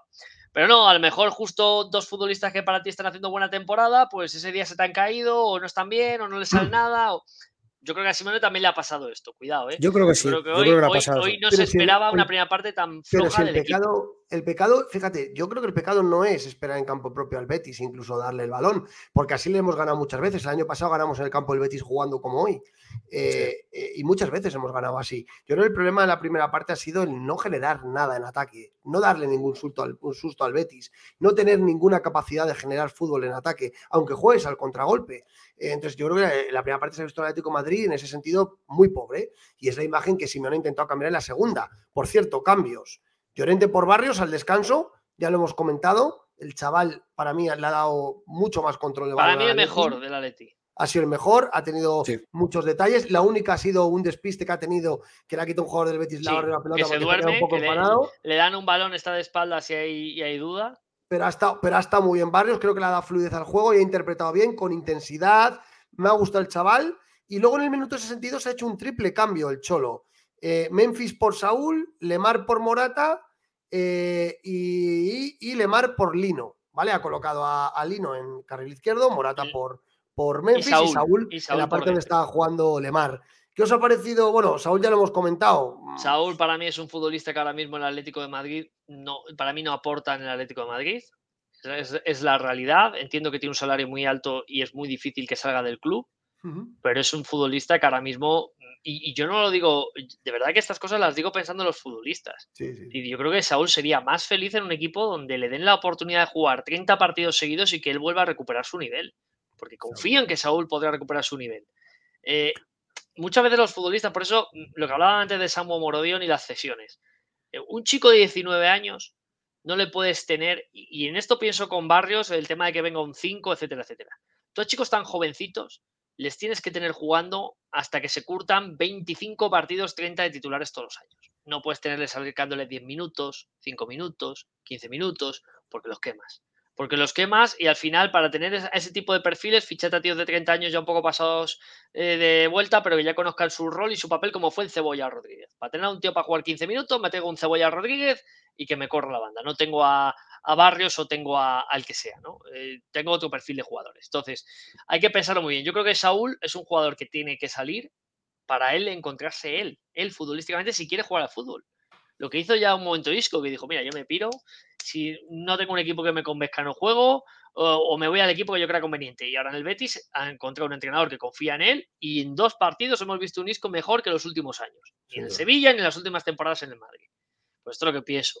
Luego creo que Lino ha estado muy bien, es un jugador que, te funciona fantástico. Luego además el Atlético cambia el sistema, ha puesto 4-4-2 y ahí él sí que te hace daño, como esos primeros 3-4 meses en Valencia, donde fue determinante.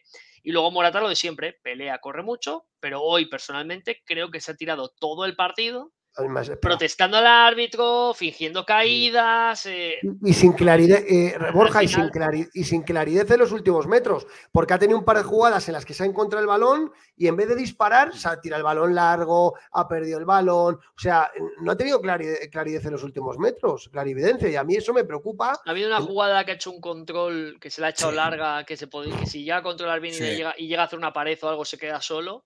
Se dado con la espinilla y se le ha ido ya para, pues para Y que, que, bueno, pues nos define un poco la, la realidad. El primer control. el primer control tan importante en un delantero. No está, no está, es la realidad. es un que trabaja mucho, ¿eh? Y se desmarca mucho. Yo creo que muchas veces no se valoran muchas cosas que hace. Pero es cierto que es un jugador que, que, le cuesta. Y también tengo una cosa, creo que Morata no es jugador de 30 minutos. Creo que Morata es un tío que le tienes que sacar de inicio, que se mate, que se pegue, que tal. En el 45 si ha estado muy mal, le quitas. Y si no, en el 60 le quitas y que entre otro eh, que sea tipo agitador como Correa o el que tú quieras. Pero yo de verdad que Morata 30 minutos o 20 minutos a mí no me aporta nada. El problema, el problema yo creo es el nivel de exigencia que tiene el Atlético de Madrid que todos le estamos pidiendo que compita por la liga y ver a Morata es desesperante. A mí me desespera con todo el trabajo que hace, ¿eh? que yo estoy de acuerdo, Borja, que, que, todo lo que dices es verdad, pero es que tú lo has dicho muy claro y yo creo que es uno de los titulares del programa de hoy. El Atlético Madrid tiene dos carencias, una en el 5 y otra en un 9 goleador. Y eso es una carencia que nos va a lastrar todo el año todo el año nos va a lastrar, porque hoy te sale un delantero importante y te zumba un gol y a tomar por saco 0-1. Esos son los delanteros que te dan puntos. Y, lamentablemente Morata no es eso. pero, también te digo una cosa, que, luego yo creo que en partidos como hoy, ahora le he mencionado y se me ha iluminado la cabeza, en estas anarquías que hubo, por ejemplo, en la primera parte, mucha transición, mucha pérdida, mucha imprecisión, ahí Correa es el rey. Lo, han dicho los oyentes. Y, te lo digo yo que soy, no soy correísta. No, no, soy para nada correísta porque me parece un jugador que sí me gusta para un rol de salir 30 minutos, me parece fantástico futbolista para ese rol, pero ya está. Creo que es un jugador que tiene una, toma de decisiones terrorífica, que tiene coletazos y pinceladas de crack, coletazos y pinceladas de crack, pero es un jugador intermitente y es un jugador para mí muy irregular y con una toma de decisiones muy mala. Para que luego es verdad que tiene unas pinceladas muy grandes. Pero en este tipo de partidos, que es un correcalles, que imprecisiones, que tal, ahí él es el rey. Él, él, en su anarquía es el rey. Y en un partido anárquico él lo disfruta. Y hoy creo que en los últimos 30 minutos, si hubiera estado Correa, podía haber cambiado el partido. Pero eh, yo comentaba aspecto lo del tema Morata, yo siempre lo digo porque dices, es un delantero importante, claro, pero es que un delantero importante vale mucho dinero. Y ese es el problema, que no tenemos, no tenemos para fichar un delantero importante. Ojalá tuviéramos 120 millones, yo que sé, para fichar a, Lautaro, por ejemplo, a, un jugador que, que, sí que te pueda hacer diferenciar en el área. Es que no tenemos ese dinero. Entonces, claro, yo creo que Simeone eh, tiene muy claro que tiene dos delanteros que, no le hacen uno, porque lo tiene muy claro. Ahora mismo Memphis no está en el nivel físico que tiene que estar seguramente para, para competir. Entonces, claro, eh, utiliza los dos. Para mí hoy, a toro pasado, vuelvo a repetirlo, yo no soy aquí ningún experto, pero a toro pasado creo que se ha equivocado porque de partida seguramente hubiera sido más efectivo Morata y después de Pai con el Betis más cansado y tal, seguramente que hubiera hecho alguna de esas jugadas que le hubiera hecho mucho peligro. Pero eh, al final dices, delantero importante. Claro, eh, por ejemplo, que fíjate que decíamos el año pasado, ¿no? Todo el mundo, Blaovic, tal, para allá, para allá. Pues y que venía este año de un mal año, que a lo mejor era un año en el que podías intentar negociar con la Juventus porque viene el chico de un mal año, etcétera. Y te van a pedir, 60, 70. 60, 70 kilos. Y viene de un mal año. El Atlético de Madrid, si algo ha tenido en estos últimos 20 años, siempre han sido buenos delanteros.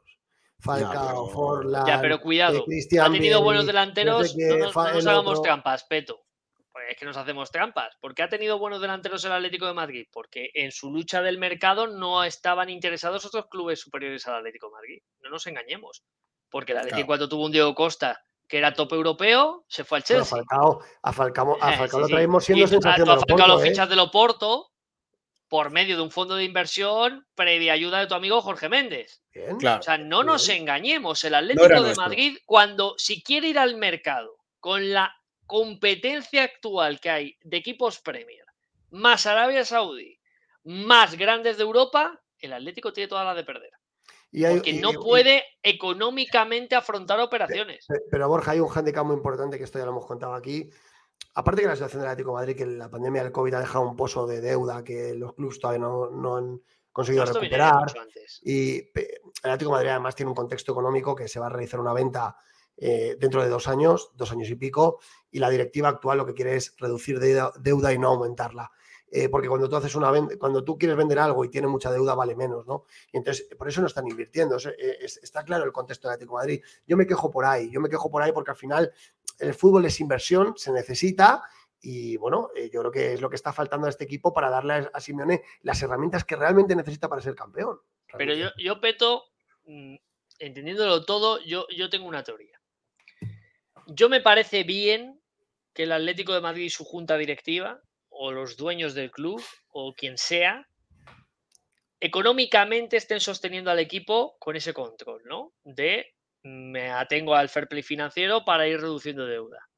Pero yo, coño, ahora pregunto, ¿quién ha generado esta deuda? Porque que yo sepa, esta deuda la han generado los mismos que ahora la están reduciendo. Claro. Entonces, esta es la realidad. ahí, ahí es ah. mi crítica. Ah, yo ahora no puedo decirle al Atlético de Madrid, joder, es que hay que firmar a Blauwich, que hemos sacado el nombre. Y, quiero que fichen a Blauwich, porque ¿dónde está el dinero? Coño, es que el dinero está en paliar deuda. Entonces, mi, queja no es dónde está el dinero, mi queja es, ¿por qué narices en el año 2023 mm. seguimos con semejante deuda? Porque aunque ahora se hagan las cosas bien, es que las habéis hecho muy mal.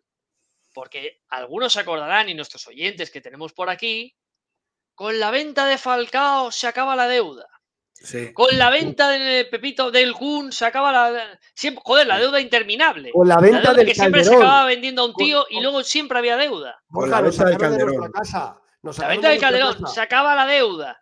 Todo se acaba la deuda y al final nunca se acaba la deuda. La deuda es monstruosa, la deuda que tiene el Atlético de Madrid. 580 millones. A día de hoy el Atlético de Madrid no se ha vendido porque cuando ha venido un tío de verdad para comprarlo y le pidieron lo que le pidieron. Cuando vio la deuda le dijeron, a ver, o sea, me estás pidiendo que te pague esto y encima heredo esto. No, esto no va así y se fue. Esta es la realidad. Entonces, eh, a día de hoy, ¿qué es lo que va a hacer el Atlético de Madrid? Cuando tenga su nueva ciudad deportiva, complejo deportivo que van a montar alrededor del Metropolitano, que eso va a tener un valor muy importante, más, calculan, cuatro o cinco temporadas o las que sean hasta que vendan, en Champions, que va a crear ingresos, más ventas de plantilla, más plusvalías, más tal, maquillarán económicamente, arreglarán económicamente y ya será más vendible y lo venderán. Pero la realidad es que el Atlético de Madrid no puede competir a día de hoy por fichar un delantero, que hemos empezado el programa contando que Guají, uno de los futbolistas que ha querido el Atlético de Madrid, lo va a fichar el Lens. y el Atlético no ha podido ir por él. Que Gif Orban, delantero del Gante, tampoco lo puede fichar el Atlético de Madrid. Joder, ¿de qué estamos hablando? Es lamentable. ¿De qué estamos hablando? Pero, y, dicho todo esto, también hay que centrarnos en cómo está el fútbol español. O sea, es que no solo es el Atleti, es que, es que el Sevilla está temblando hasta el cierre. Por Hoy ha vendido a Montiel por 12 millones o, ha llegado a un acuerdo por 12 millones al Nottingham Forest. Se, le van a llevar a Cuña. Creo que también están ahí tanteando a Nesiri. O sea, es que. Acuña 10 millones, eh. Cuidado, eh. Entonces, el lateral izquierdo que se puede ir por 10 millones. Y es el Sevilla, eh. Que el Sevilla, joder, estamos hablando de, estos últimos años, no un competidor nuestro. Si te vas a, por ejemplo, nuestro rival de hoy, el Betis, creo que hasta, a día de hoy todavía tiene no sé cuántos jugadores que no puede escribir. El Barcelona. El Fútbol Club Barcelona, ¿eh? que ya sabemos. El español está la. Lo que tiene y por lo que tiene palancas mediante con palancas mediante palancas sospechosas de voy a mirar un poquito para otro lado para no asfixiarte tanto. Correcto. Porque se han inventado una cantidad de negocios, empresas mm, valoradas a unos niveles impresionantes y gestionadas por unos terceros que tienen que ver con el club, etcétera, etcétera, que al final dices, joder, bueno, pero vale, te lo compro. Italia es otro, país que está y lleva mucho tiempo. Que no nos engañe que el año pasado los equipos italianos lo hicieran bien en Europa. La liga italiana no tiene nada que ver con la que yo conocí en los 90 y con la que vosotros conoceríais en los 90. Y la gente joven que tenemos en los chats no han visto la liga italiana en los 90, eso era una barbaridad. Eso era mejor que la Premier League. Era una cantidad de talento espectacular. Eran los reyes del mundo. Era la mejor liga que había. Y acabaron quebrados porque no podían soportarlo. Y esa es, la, esa es la realidad. Entonces el Atleti a día de hoy no puede ir a, esa pelea. No puede. Y nos guste o no nos guste. Y claro que nosotros luego vemos a los de al lado que finchan a Fulanito y Menganito y decimos, joder, qué suerte, ¿no? Y, por qué lo hacen? Y esto es que son unos golfos y por lo que sea, pero ellos pueden. El hmm. Atlético Madrid no puede. Avanzamos, que se nos come el programa, queda poquito ya. Em, al final del partido, minuto 79, Riquelme por De Paul. No ha estado mal, ya hemos dicho, lo ha colocado en la banda derecha Simeone Riquelme y acaba con un 4-4-2 el chaval lo ha intentado, ¿verdad? aprovechando los minutos. Hasta incisivo, ha hecho un par de jugadas interesantes. Yo, a mí me parece que Riquelme tenemos ahí jugador. Creo que además es un, es un chico que, está encantado ¿no? con, lo que le pida Simeone. Ya hemos visto que Simeone lo ha puesto de carnero derecho, el chaval no se queja. Mm, seguramente que esté pidiendo más minutos, pero, pero tampoco se queja porque sabe de la importancia. Le oyes hablar o, en cualquier medio y, te habla del amor ¿no? que tiene por, por, el Atlético, que quiere triunfar en esta casa y tal. Y, creo que tiene, que tiene un talento especial. Yo creo que si sigue con el margen de mejora que tiene, que seguro que será mucho, si sigue en este camino, eh, vamos a ver más minutos y, en más partidos a Riquelme, estoy seguro. Hmm. Sí, yo, yo sí creo, el miedo que tengo es que tenga un papel de eso, de 15-20 minutos. Yo creo que es un jugador que, no le puedes cortar la proyección que tuvo el año pasado en Girona. Yo creo que es un jugador que tiene que jugar y, no digo de titular, evidentemente, todos los partidos, pero sí que, tengas una rotación medianamente razonable para que pueda coger pozo y que pueda coger eh, un papel, un papel importante. pero bueno, esa es la realidad. Yo, no soy muy optimista con, el tema de Riquelme porque creo que el entrenador no le está colocando donde debe. Pero bueno, veremos a ver si el chaval puede sacar ahí las cosas, ¿no?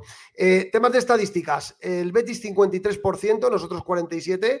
Bueno, aunque el Betis en la primera parte ha monopolizado el balón, en la segunda el Atlético Madrid ha equilibrado esos, esos eh, estadísticas, esa es la realidad. Duelos ganados, 36 de ellos, 47 de nosotros. Y aquí hay un dato bastante curioso. Mm. El Betis ha rematado 14 veces, nosotros solo 5, pero es lo que decíamos. Oblak no ha tenido que parar ninguna ah, acción porque los remates a portería del Betis han sido cero. Mira, decía, eh, hay, una, hay una frase de Paco Gémez que a mí se me quedó aquí grabada, la ha dicho alguna vez o varias veces y una de las entrevistas que estuve con Paco la dijo, dice, las estadísticas son como un tanga. Enseñan mucho, pero no enseñan lo importante.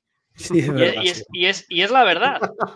Es decir, dices, no, es que es verdad que Olan ha hecho una parada. Joder, ha tirado una Yoce al lateral de la escuadra que yo la he visto dentro ha tenido una nada más empezar un balón cruzado que parecía que se colaba. Ha tenido otra el propio Ayoce con un balón cruzado lamiendo el poste que parecía gol. O sea, que ha sido una cuestión de centímetros. Pero claro, tú ves esto y dices, un tiro a puerta, ¿ves? De la Leti. Y dices, joder, hostia, 14 remates. El cabezazo de hermoso. El cabezazo de hermoso, Pero las tres que ha tenido el Betis, eh, otro día esos centímetros van para adentro. ¿eh? Sí, pero que es curioso, lo digo porque lo que hemos comentado, que es que Oblak, pues tampoco le podemos valorar mucho, porque es verdad que, parar no ha tenido que parar, ¿no? Eh, el Atlético de Madrid ha tenido más corners, sobre todo en la segunda parte Y, bueno, pues el, resto de las estadísticas, bueno, un partido parejo, pero sí que es verdad que el Betis ha tenido más ocasiones, más ocasiones. Vamos ya con el, con el árbitro del partido eh, de Burgos Bengochoa y en el bar Díaz de Mera. No sé qué os ha parecido el, árbitro. Muy buen arbitraje. Bueno, ¿no? Sí. A mí me parece que sí. Yo creo que ha, pasado desapercibido, que es lo que yo le pido a los árbitros. No ha tenido. Bueno, quizá en, ese, ¿no? En ese, en esa discusión con Savic, ¿no? Que, que se han enzarzado un poquito, pero la verdad es que yo, el árbitro, para mí ha, pasado desapercibido y, creo que no, no ha influido en ninguna acción. O sea, qué buen partido. Estoy de acuerdo. El árbitro hoy, mm, pues eso. Muy bien, eh, ha sabido llevar el partido cuando pareció que se podía complicar ha dialogado con los futbolistas, en mm. fin, muy bien. Es que para mí es uno de los mejores árbitros. Sí, también lo pienso, ¿eh? A mí, a mí Ricardo de Burgos me gusta mucho. Es uno de los mejores árbitros, sin, duda. Y mm, bueno, vamos ya con la sección del crack, el bendito y el pecador. Y como hoy está un poco complicado, se pueden meter jugadores del Betis en la ecuación, ¿eh? Tampoco quiero que. yo, como nunca he estado, ¿qué es el bendito? No sé qué es el bendito. El crack es el crack del partido, el, que, el mejor jugador. El bendito ha sido el que ha tenido las luces iluminadas el que ha hecho un partido también y el pecador es el jugador que peor haya estado de los 22. Ah, pero de los dos equipos o solo lo hacéis de Hoy abrimos, hoy vamos a abrir a los dos equipos porque centrarnos solo en el Atleti puede ser un. pues si lo haces siempre con el Atleti, hablo con el Atleti. como, queráis, venga, os, lo dejo abierto. Ángel, empieza. Venga, venga, Ángel, dale. A ver, el crack. Barrios, yo creo que el que mejor ha estado del, del, equipo es Barrios bendito, pues eh, Bissell, que ha tenido una, una, una opción en la que, que, se ha iluminado ahí y nos ha, nos ha librado de, un, gol que parecía hecho. Y el pecador, me ha gustado muy poco Carrasco, muy poco. Dale, pecador Carrasco. yo, yo, el pecador tengo muchos candidatos. El crack se lo dio a Barrios, indiscutible. El bendito se lo dio a Lino porque se atreve, lo intenta, lo busca y es un jugador que genera mucho y creo que ha estado, que ha estado bien. Y el, pecador, eh, diría que, que, van Lemar y Carrasco dándose la mano juntos al premio, pero como tengo que elegir a uno, voy a quedarme con, eh, con Lemar, porque yo creo que Lemar hoy en ese centro del campo que, que, ha estado más flojete, hoy creo que era mucho más importante porque al final la línea defensiva más o menos si Carrasco no estaba tan bien se, se notaba algo menos. yo Lemar. Yo me, repito, o sea, reitero, los tres que ha hecho Borja, el crack Barrios, el, a mí me ha gustado el bendito Lino, o sea, creo que tiene minutos muy buenos, es un par de paredes, yo creo que ese chaval se tiene que quedar en la plantilla porque tiene talento, y para mí el pecador es Lemar, y van a decir que siempre le doy lo mismo, pero que le tengo manía, pero es que este jugador fuera de casa no aporta nada, nunca lo aporta, raro decir que alguien me diga un partido fuera de casa donde Lemar ha jugado bien, y entonces empezaré a cambiar de opinión, es un jugador que aporta en casa a veces, porque tenemos más el balón y tal, pero en partidos como estos es que pasa intrascendente y entonces a mí mejor va que le dé de más tantas oportunidades Simeone. Aunque también es verdad que lo que tiene el banquillo, Saúl y compañía, pues no, no invita demasiado a... Espérate que Lino no acabe de titular en el equipo, no porque Carrasco esté más, sino porque Carrasco pueda salir. Sí, eh, está todo abierto. De hecho, ha hablado Simeone, voy a proyectarlo porque le han preguntado y, Simeone está, Simeone yo creo que está deseando que, se acabe ya esto del mercado porque está, lo primero que le han preguntado, dice él, dos o tres titulares de hoy, dos o tres titulares de hoy, puede venir un millonario y llevárselos. Y es cierto, tienen ofertas. Savic, Carrasco y han preguntado por Hermoso y por Llorente. Y han preguntado por Hermoso y por Llorente. O sea que, que él, es consciente de, esto, ¿no? Dice, el, técnico de Atlético no se marchó satisfecho con el juego del equipo ante el Betis. Con la entrada de Barrios mejoramos el ritmo, la agresividad, la dinámica. Bueno, eh, está claro, ¿no? Vamos a ver qué, más cosas ha dicho, pero, pero hombre, es que, es que el, se, se le ha visto molesto durante todo el partido. El balance dice, el primer tiempo no fue bueno, el Betis tuvo más dominio de pelota, no nos dejó progresar, no, iba, no hilvanamos sociedades para generar peligro, que es lo que he dicho yo, para mí es el gran pecado de la primera parte, cero en ataque, nos fuimos al descanso con una primera parte mala, el segundo tiempo fue bueno, bueno, fue bueno, para mí me ha parecido regular. Intentamos ganar el partido, tuvimos alguna situación que pudimos resolver mejor en el final de la jugada, eso es cierto, y me quedo con lo que hizo el equipo en la segunda parte. Fichaje de un pivote. Dice, la necesidad que tenemos en ese lugar, Barrio lo está haciendo bien. A Depol le costó igual que a todo el equipo. En el segundo tiempo con Pablo mejoramos.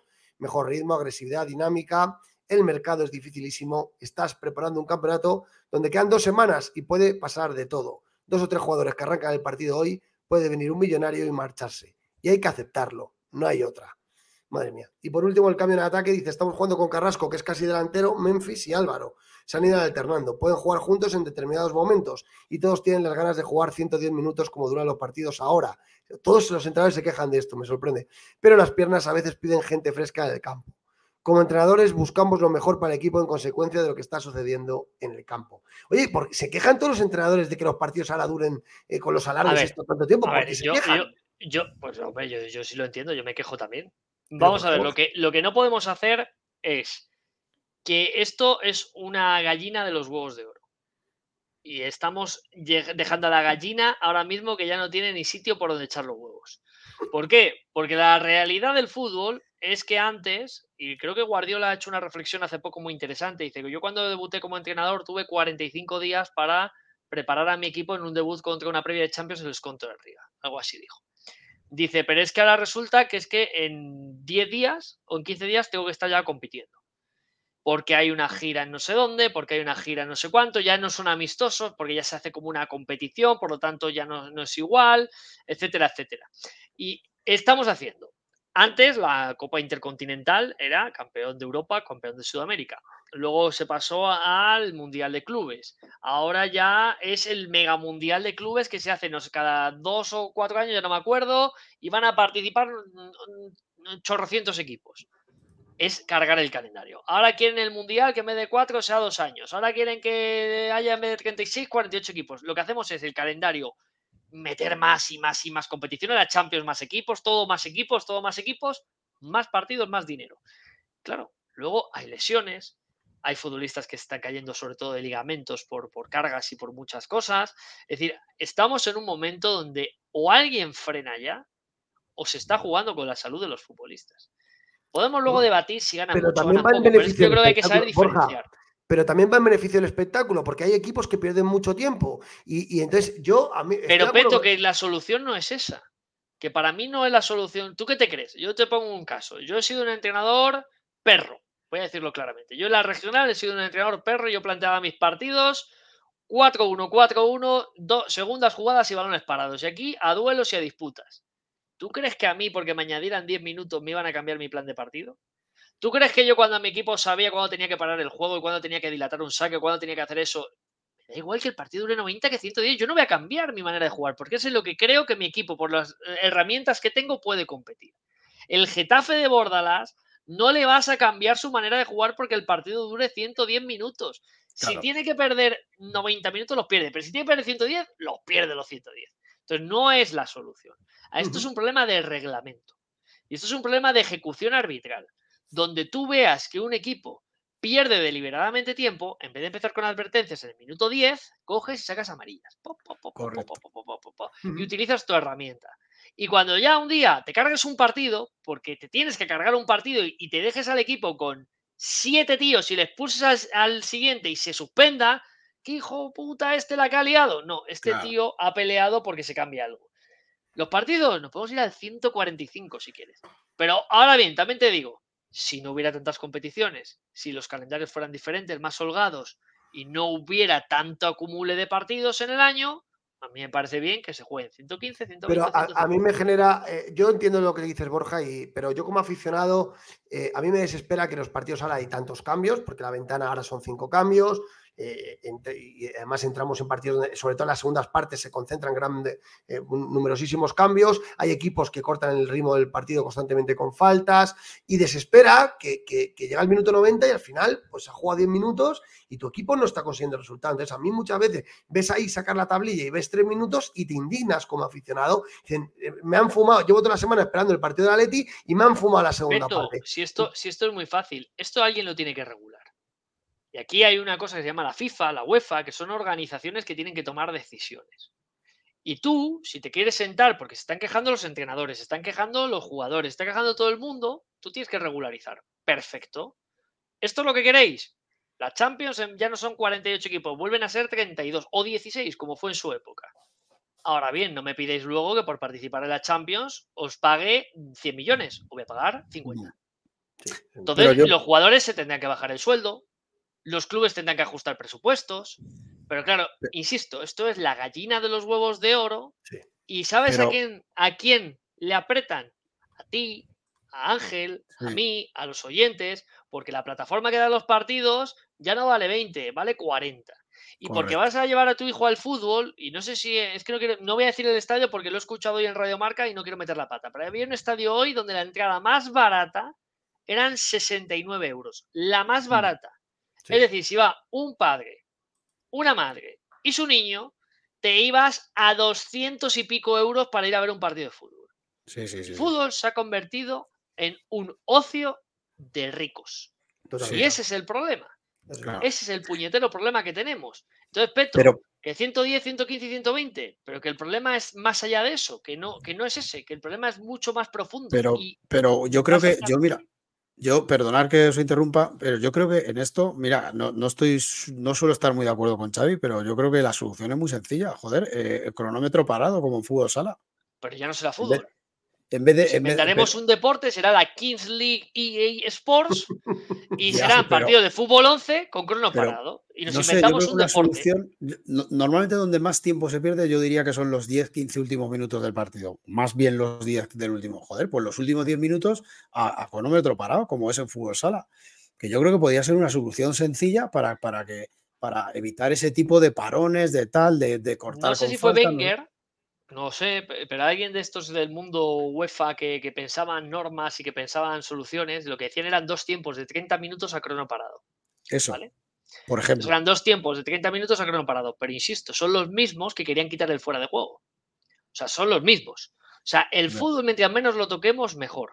mejor. Hemos metido el bar y el bar está muy bien, pero no lo usamos bien porque el VAR era una herramienta para errores claros y manifiestos. Y fue en un mundial, que no sé si fue el de Rusia, donde se prueba por primera vez, no me acuerdo si fue el de Rusia, ya estoy mayor, ya tengo canas. Eh, algún oyente lo podría decir. Y ahora se utiliza para todo. Y cuando se utilizó la primera vez, se utilizaba bien, porque se utilizaba para jugadas grotescas.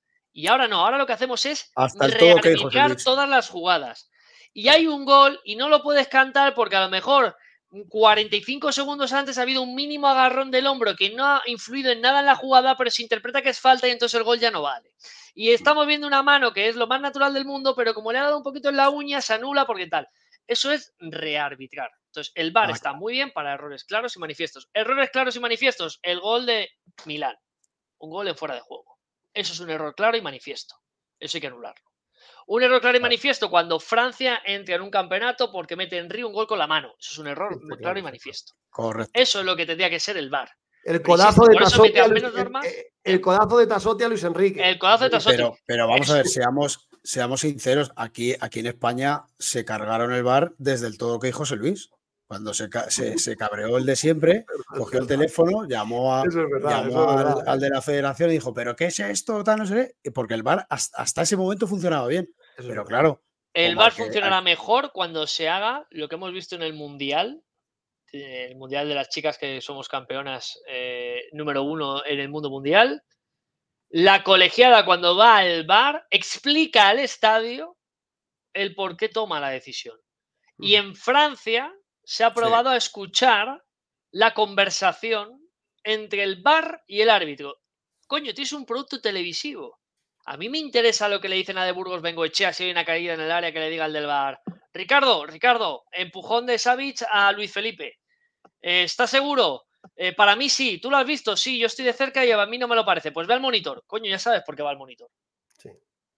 ¿Me entiendes? A mí eso me parece más valor televisivo que ver al narrador en una pantallita así diciendo ¡Gol! de, todas formas, ¿eh? de todas formas, ya seguiremos arreglando el mundo porque esto del bar, de los árbitros, esto ahí para. Esto da para mucho. Oye, dos apuntes de temas de fichajes, porque lo preguntaba alguien, que expliquemos el tema de Joao, la amortización. Es muy sencillo. Joao valió 127 millones y tiene contrato hasta 2027, siete temporadas. Cuando tú inscribes a un jugador, tienes que dividir lo que, te, lo que te cuesta ese jugador si lo, has adquirido, y eso es por cada una de las temporadas, más incluyendo su salario. incluyendo su salario. Entonces, 127 dividido entre 7, entre 7 son 16 millones. Con lo cual, el Atlético Madrid cede a Joao Félix sin ningún problema a aquel equipo que le pague el coste de amortización de este año, que son los 16 millones, y asuma, y asuma su sueldo del sueldo del portugués, que son 6 millones de euros y si pico, netos, en brutos casi 12. Así que la, la operación Joe Félix vale lo que vale. ¿Qué va a ocurrir? Bueno, ya os digo yo que el, contrato no se va a rescindir en ningún caso, es una estupidez lo que se ha comentado. Otra cosa es que el entorno ya lo haya filtrado, que eso puede ser, pero en, ningún caso se va, se va a hacer esa, esa, esa rescisión del contrato y todo se va a decidir en la última semana del mercado, donde el Barcelona va a subir su oferta. Va a subir su oferta. El Barcelona presentó una oferta el otro día de 6 millones de euros. Joao Félix va a jugar en el Barcelona en la próxima temporada. Sí, va a jugar en el Barcelona. Yo también lo dije. Yo estoy prácticamente seguro. Por, algo, Mateo Alemán está fuera. Sí, sí, está claro. Y además, todo el tema, lo comentamos en el programa del jueves, el tema de Deco lo mejora, pero el Barcelona ha empezado apostando poquito, 6 millones. Ya tengo Madrid hecho, no. Y se espera que suba la oferta en los próximos días. ¿Va a llegar a los 16 millones? Ni de coña. No va a llegar a los 16 millones ni de coña, porque el Barcelona sabe que vamos a jugar, con, que estamos jugando, pues evidentemente con prisas. Entonces, vamos a ver, muy atentos. Ojo a los próximos días, puede haber alguna sorpresa, mercados árabes y demás. Y el tema de Samu Morodion se decide mañana. Mañana se decide a qué equipo va a ir cedido, porque todo el entorno del jugador y el propio club quieren anunciarlo en la rueda de prensa del martes, donde va a ser presentado en el estadio. Yo le mando un WhatsApp mañana que lo manden a Vitoria, que hace falta. Que lo manden No, a mí me gustaría. A mí me gustaría. Ojalá. Que lo manden a Vitoria, que ahí va a jugar y ahí va a tener, va a tener minutos. Recordamos que el mercado de Arabia se cierra después del todo el mercado europeo, que es otra de las quejas que ha habido de los países, y me parece con razón. Porque es una liga que ahora mismo está llevándose futbolistas y tú cierras el 1 de septiembre y ellos cierran, creo que 20 días más tarde. Por lo tanto, tienes ese riesgo, ese riesgo también. Y lo de Deco, que por cierto el Barcelona va a cerrar, o parece que tiene muy, muy encarrilado el fichaje de Joao Cancelo, el lateral portugués ex del Valencia, Manchester City que estuvo en el Bayern y que Deco esté ahí, que es un hombre de acuerdo de Méndez, tiene que ver para que estas operaciones como la de Joao Félix acaben en buen puerto. Entonces, yo no sé si Mateo Alemán ha visto que perdía peso o no era la dirección que él quería tomar y ha decidido mm. marcharse. Para mí, un gravísimo error del Fútbol Club Barcelona, porque creo que Alemán era el mejor que tenían para toda la dirección deportiva en una situación límite. Ya lo hizo en Valencia y le, sacó campeón de Copa en una situación terrible con Lim. Ya lo hizo en el Mallorca en su día salvando al equipo de la desaparición y esto es lo que hay. Mm. Hay gente que no valora lo que tiene. Ellos, ellos sabrán. Y para finalizar, vamos a escuchar muy brevemente a Simeone y Alino que han hablado en los medios del club, muy brevemente. Aquí, aquí lo pongo. Partido duro, como siempre que venimos a Sevilla con el Betis. Eh, el primer tiempo no, no, fue un buen primer tiempo, ellos jugaron mejor, tuvieron mala pelota, crearon no tantas situaciones, sí, pero la situación de, tener controlado el partido del, juego posicional. Y en el segundo tiempo todo lo contrario. En el segundo tiempo mucho mejor nosotros, mucho más agresivo, mucho más intenso. La entrada de Pablo nos dio más dinámica en la mitad de la cancha. Tuvimos alguna situación para poder ganar el partido. Defendimos bien, atacando casi todo el segundo tiempo. Así que me quedo con la segunda parte que fue un buen paso adelante, consecuencia de lo que hicieron en el primero. La verdad que necesitamos de todos. El es muy largo, son 110 minutos casi todos los partidos. Hay que intentar controlarlo de la mejor manera. Los futbolistas quieren jugar los 110 minutos, es difícil. Eh, y nosotros estamos en un lugar donde tenemos que generar piernas en ellos para que el equipo pueda responder de la mejor manera. Y nos alegra que hoy ya Ror haya entrado, Lino también. Barrio sigue manejando lo que, lo que esperamos de él. Así que gente joven y que obviamente nos da buena energía. Y Samu Lino también ha hablado. Simeone sigue con los 110 minutos. Vale, váyatela.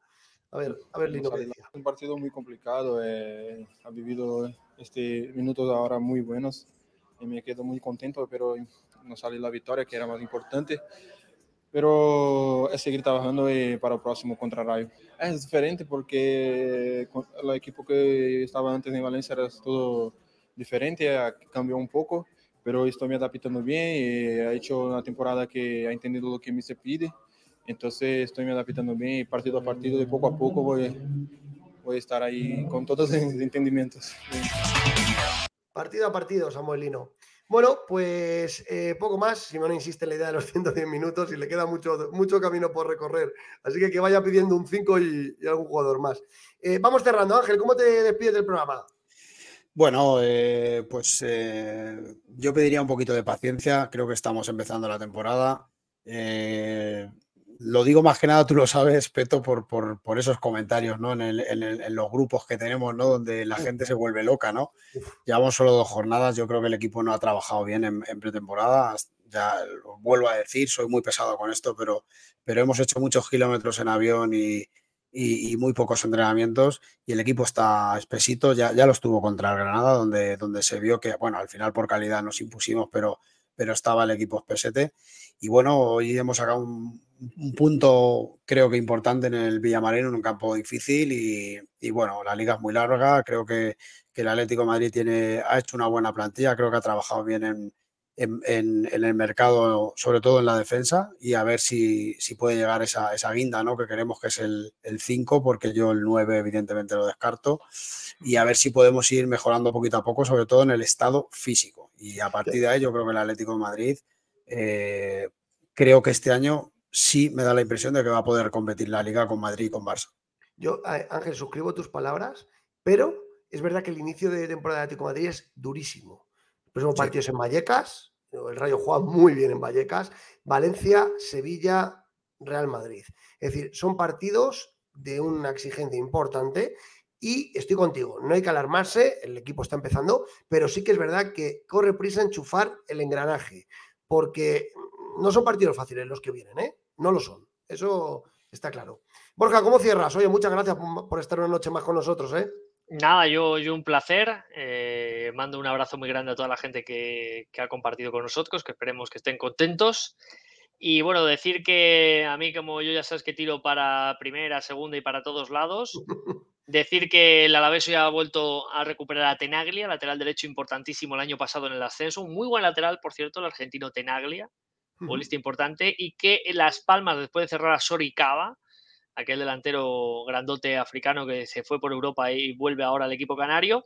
Ha fichado a Perrone, bueno, se lo trae cedido del Manchester City. Me sorprende que no haya ido al Girona con el tema del City Group, pero bueno, es un buen, es un buen futbolista, ¿eh? un centro puede jugar de pivote, mucha clase, mucha calidad. Me encaja ante un equipo que a los hinchas del Atleti que les guste ver fútbol más allá del Atleti que se fijan en el centrocampista Enzo Loyodis, jugador francés de Las Palmas, un mediocentro fantástico, que a mí personalmente me parece un, gran futbolista y cuando esté ya bien, porque ahora mismo está lesionado, Moleiro, que es un jugador que dicen que, que puede ir al Barcelona, y que el año pasado en segunda estuvo a tope. Decir que el Atleti tiene un día más de descanso respecto al Rayo. El Rayo juega mañana, juega además en Los Cármenes, que siempre es un campo difícil. El Granada el año pasado sube a primera sin perder ni un solo partido como local. Veremos a ver cómo se adapta a la nueva categoría y con todas las bajas y problemas está Paco López que fuma en pipa después de lo de Omorodión. Y decir que si tenemos algún amigo de, Gijón, enhorabuena porque ha ganado al Mirandés 3-0, cosa sorprendente después del, gran partido del Mirandés la primera jornada, donde Carlos Martín, el chico cedido por el Atleti, hizo doblete y jugó muy bien.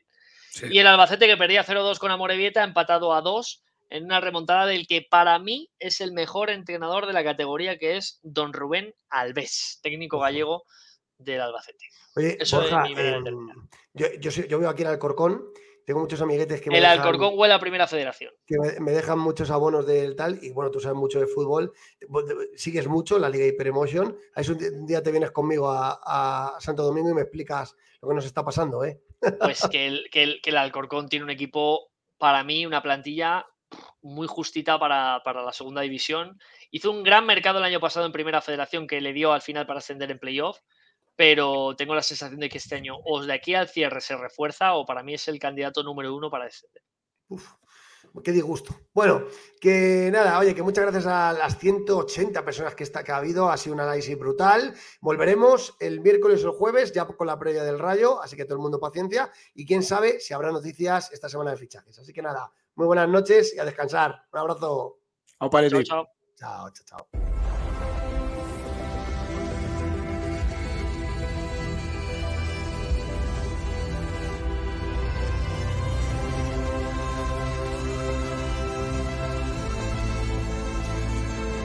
Nuevo EQE Sub 100% eléctrico para nuevos desafíos.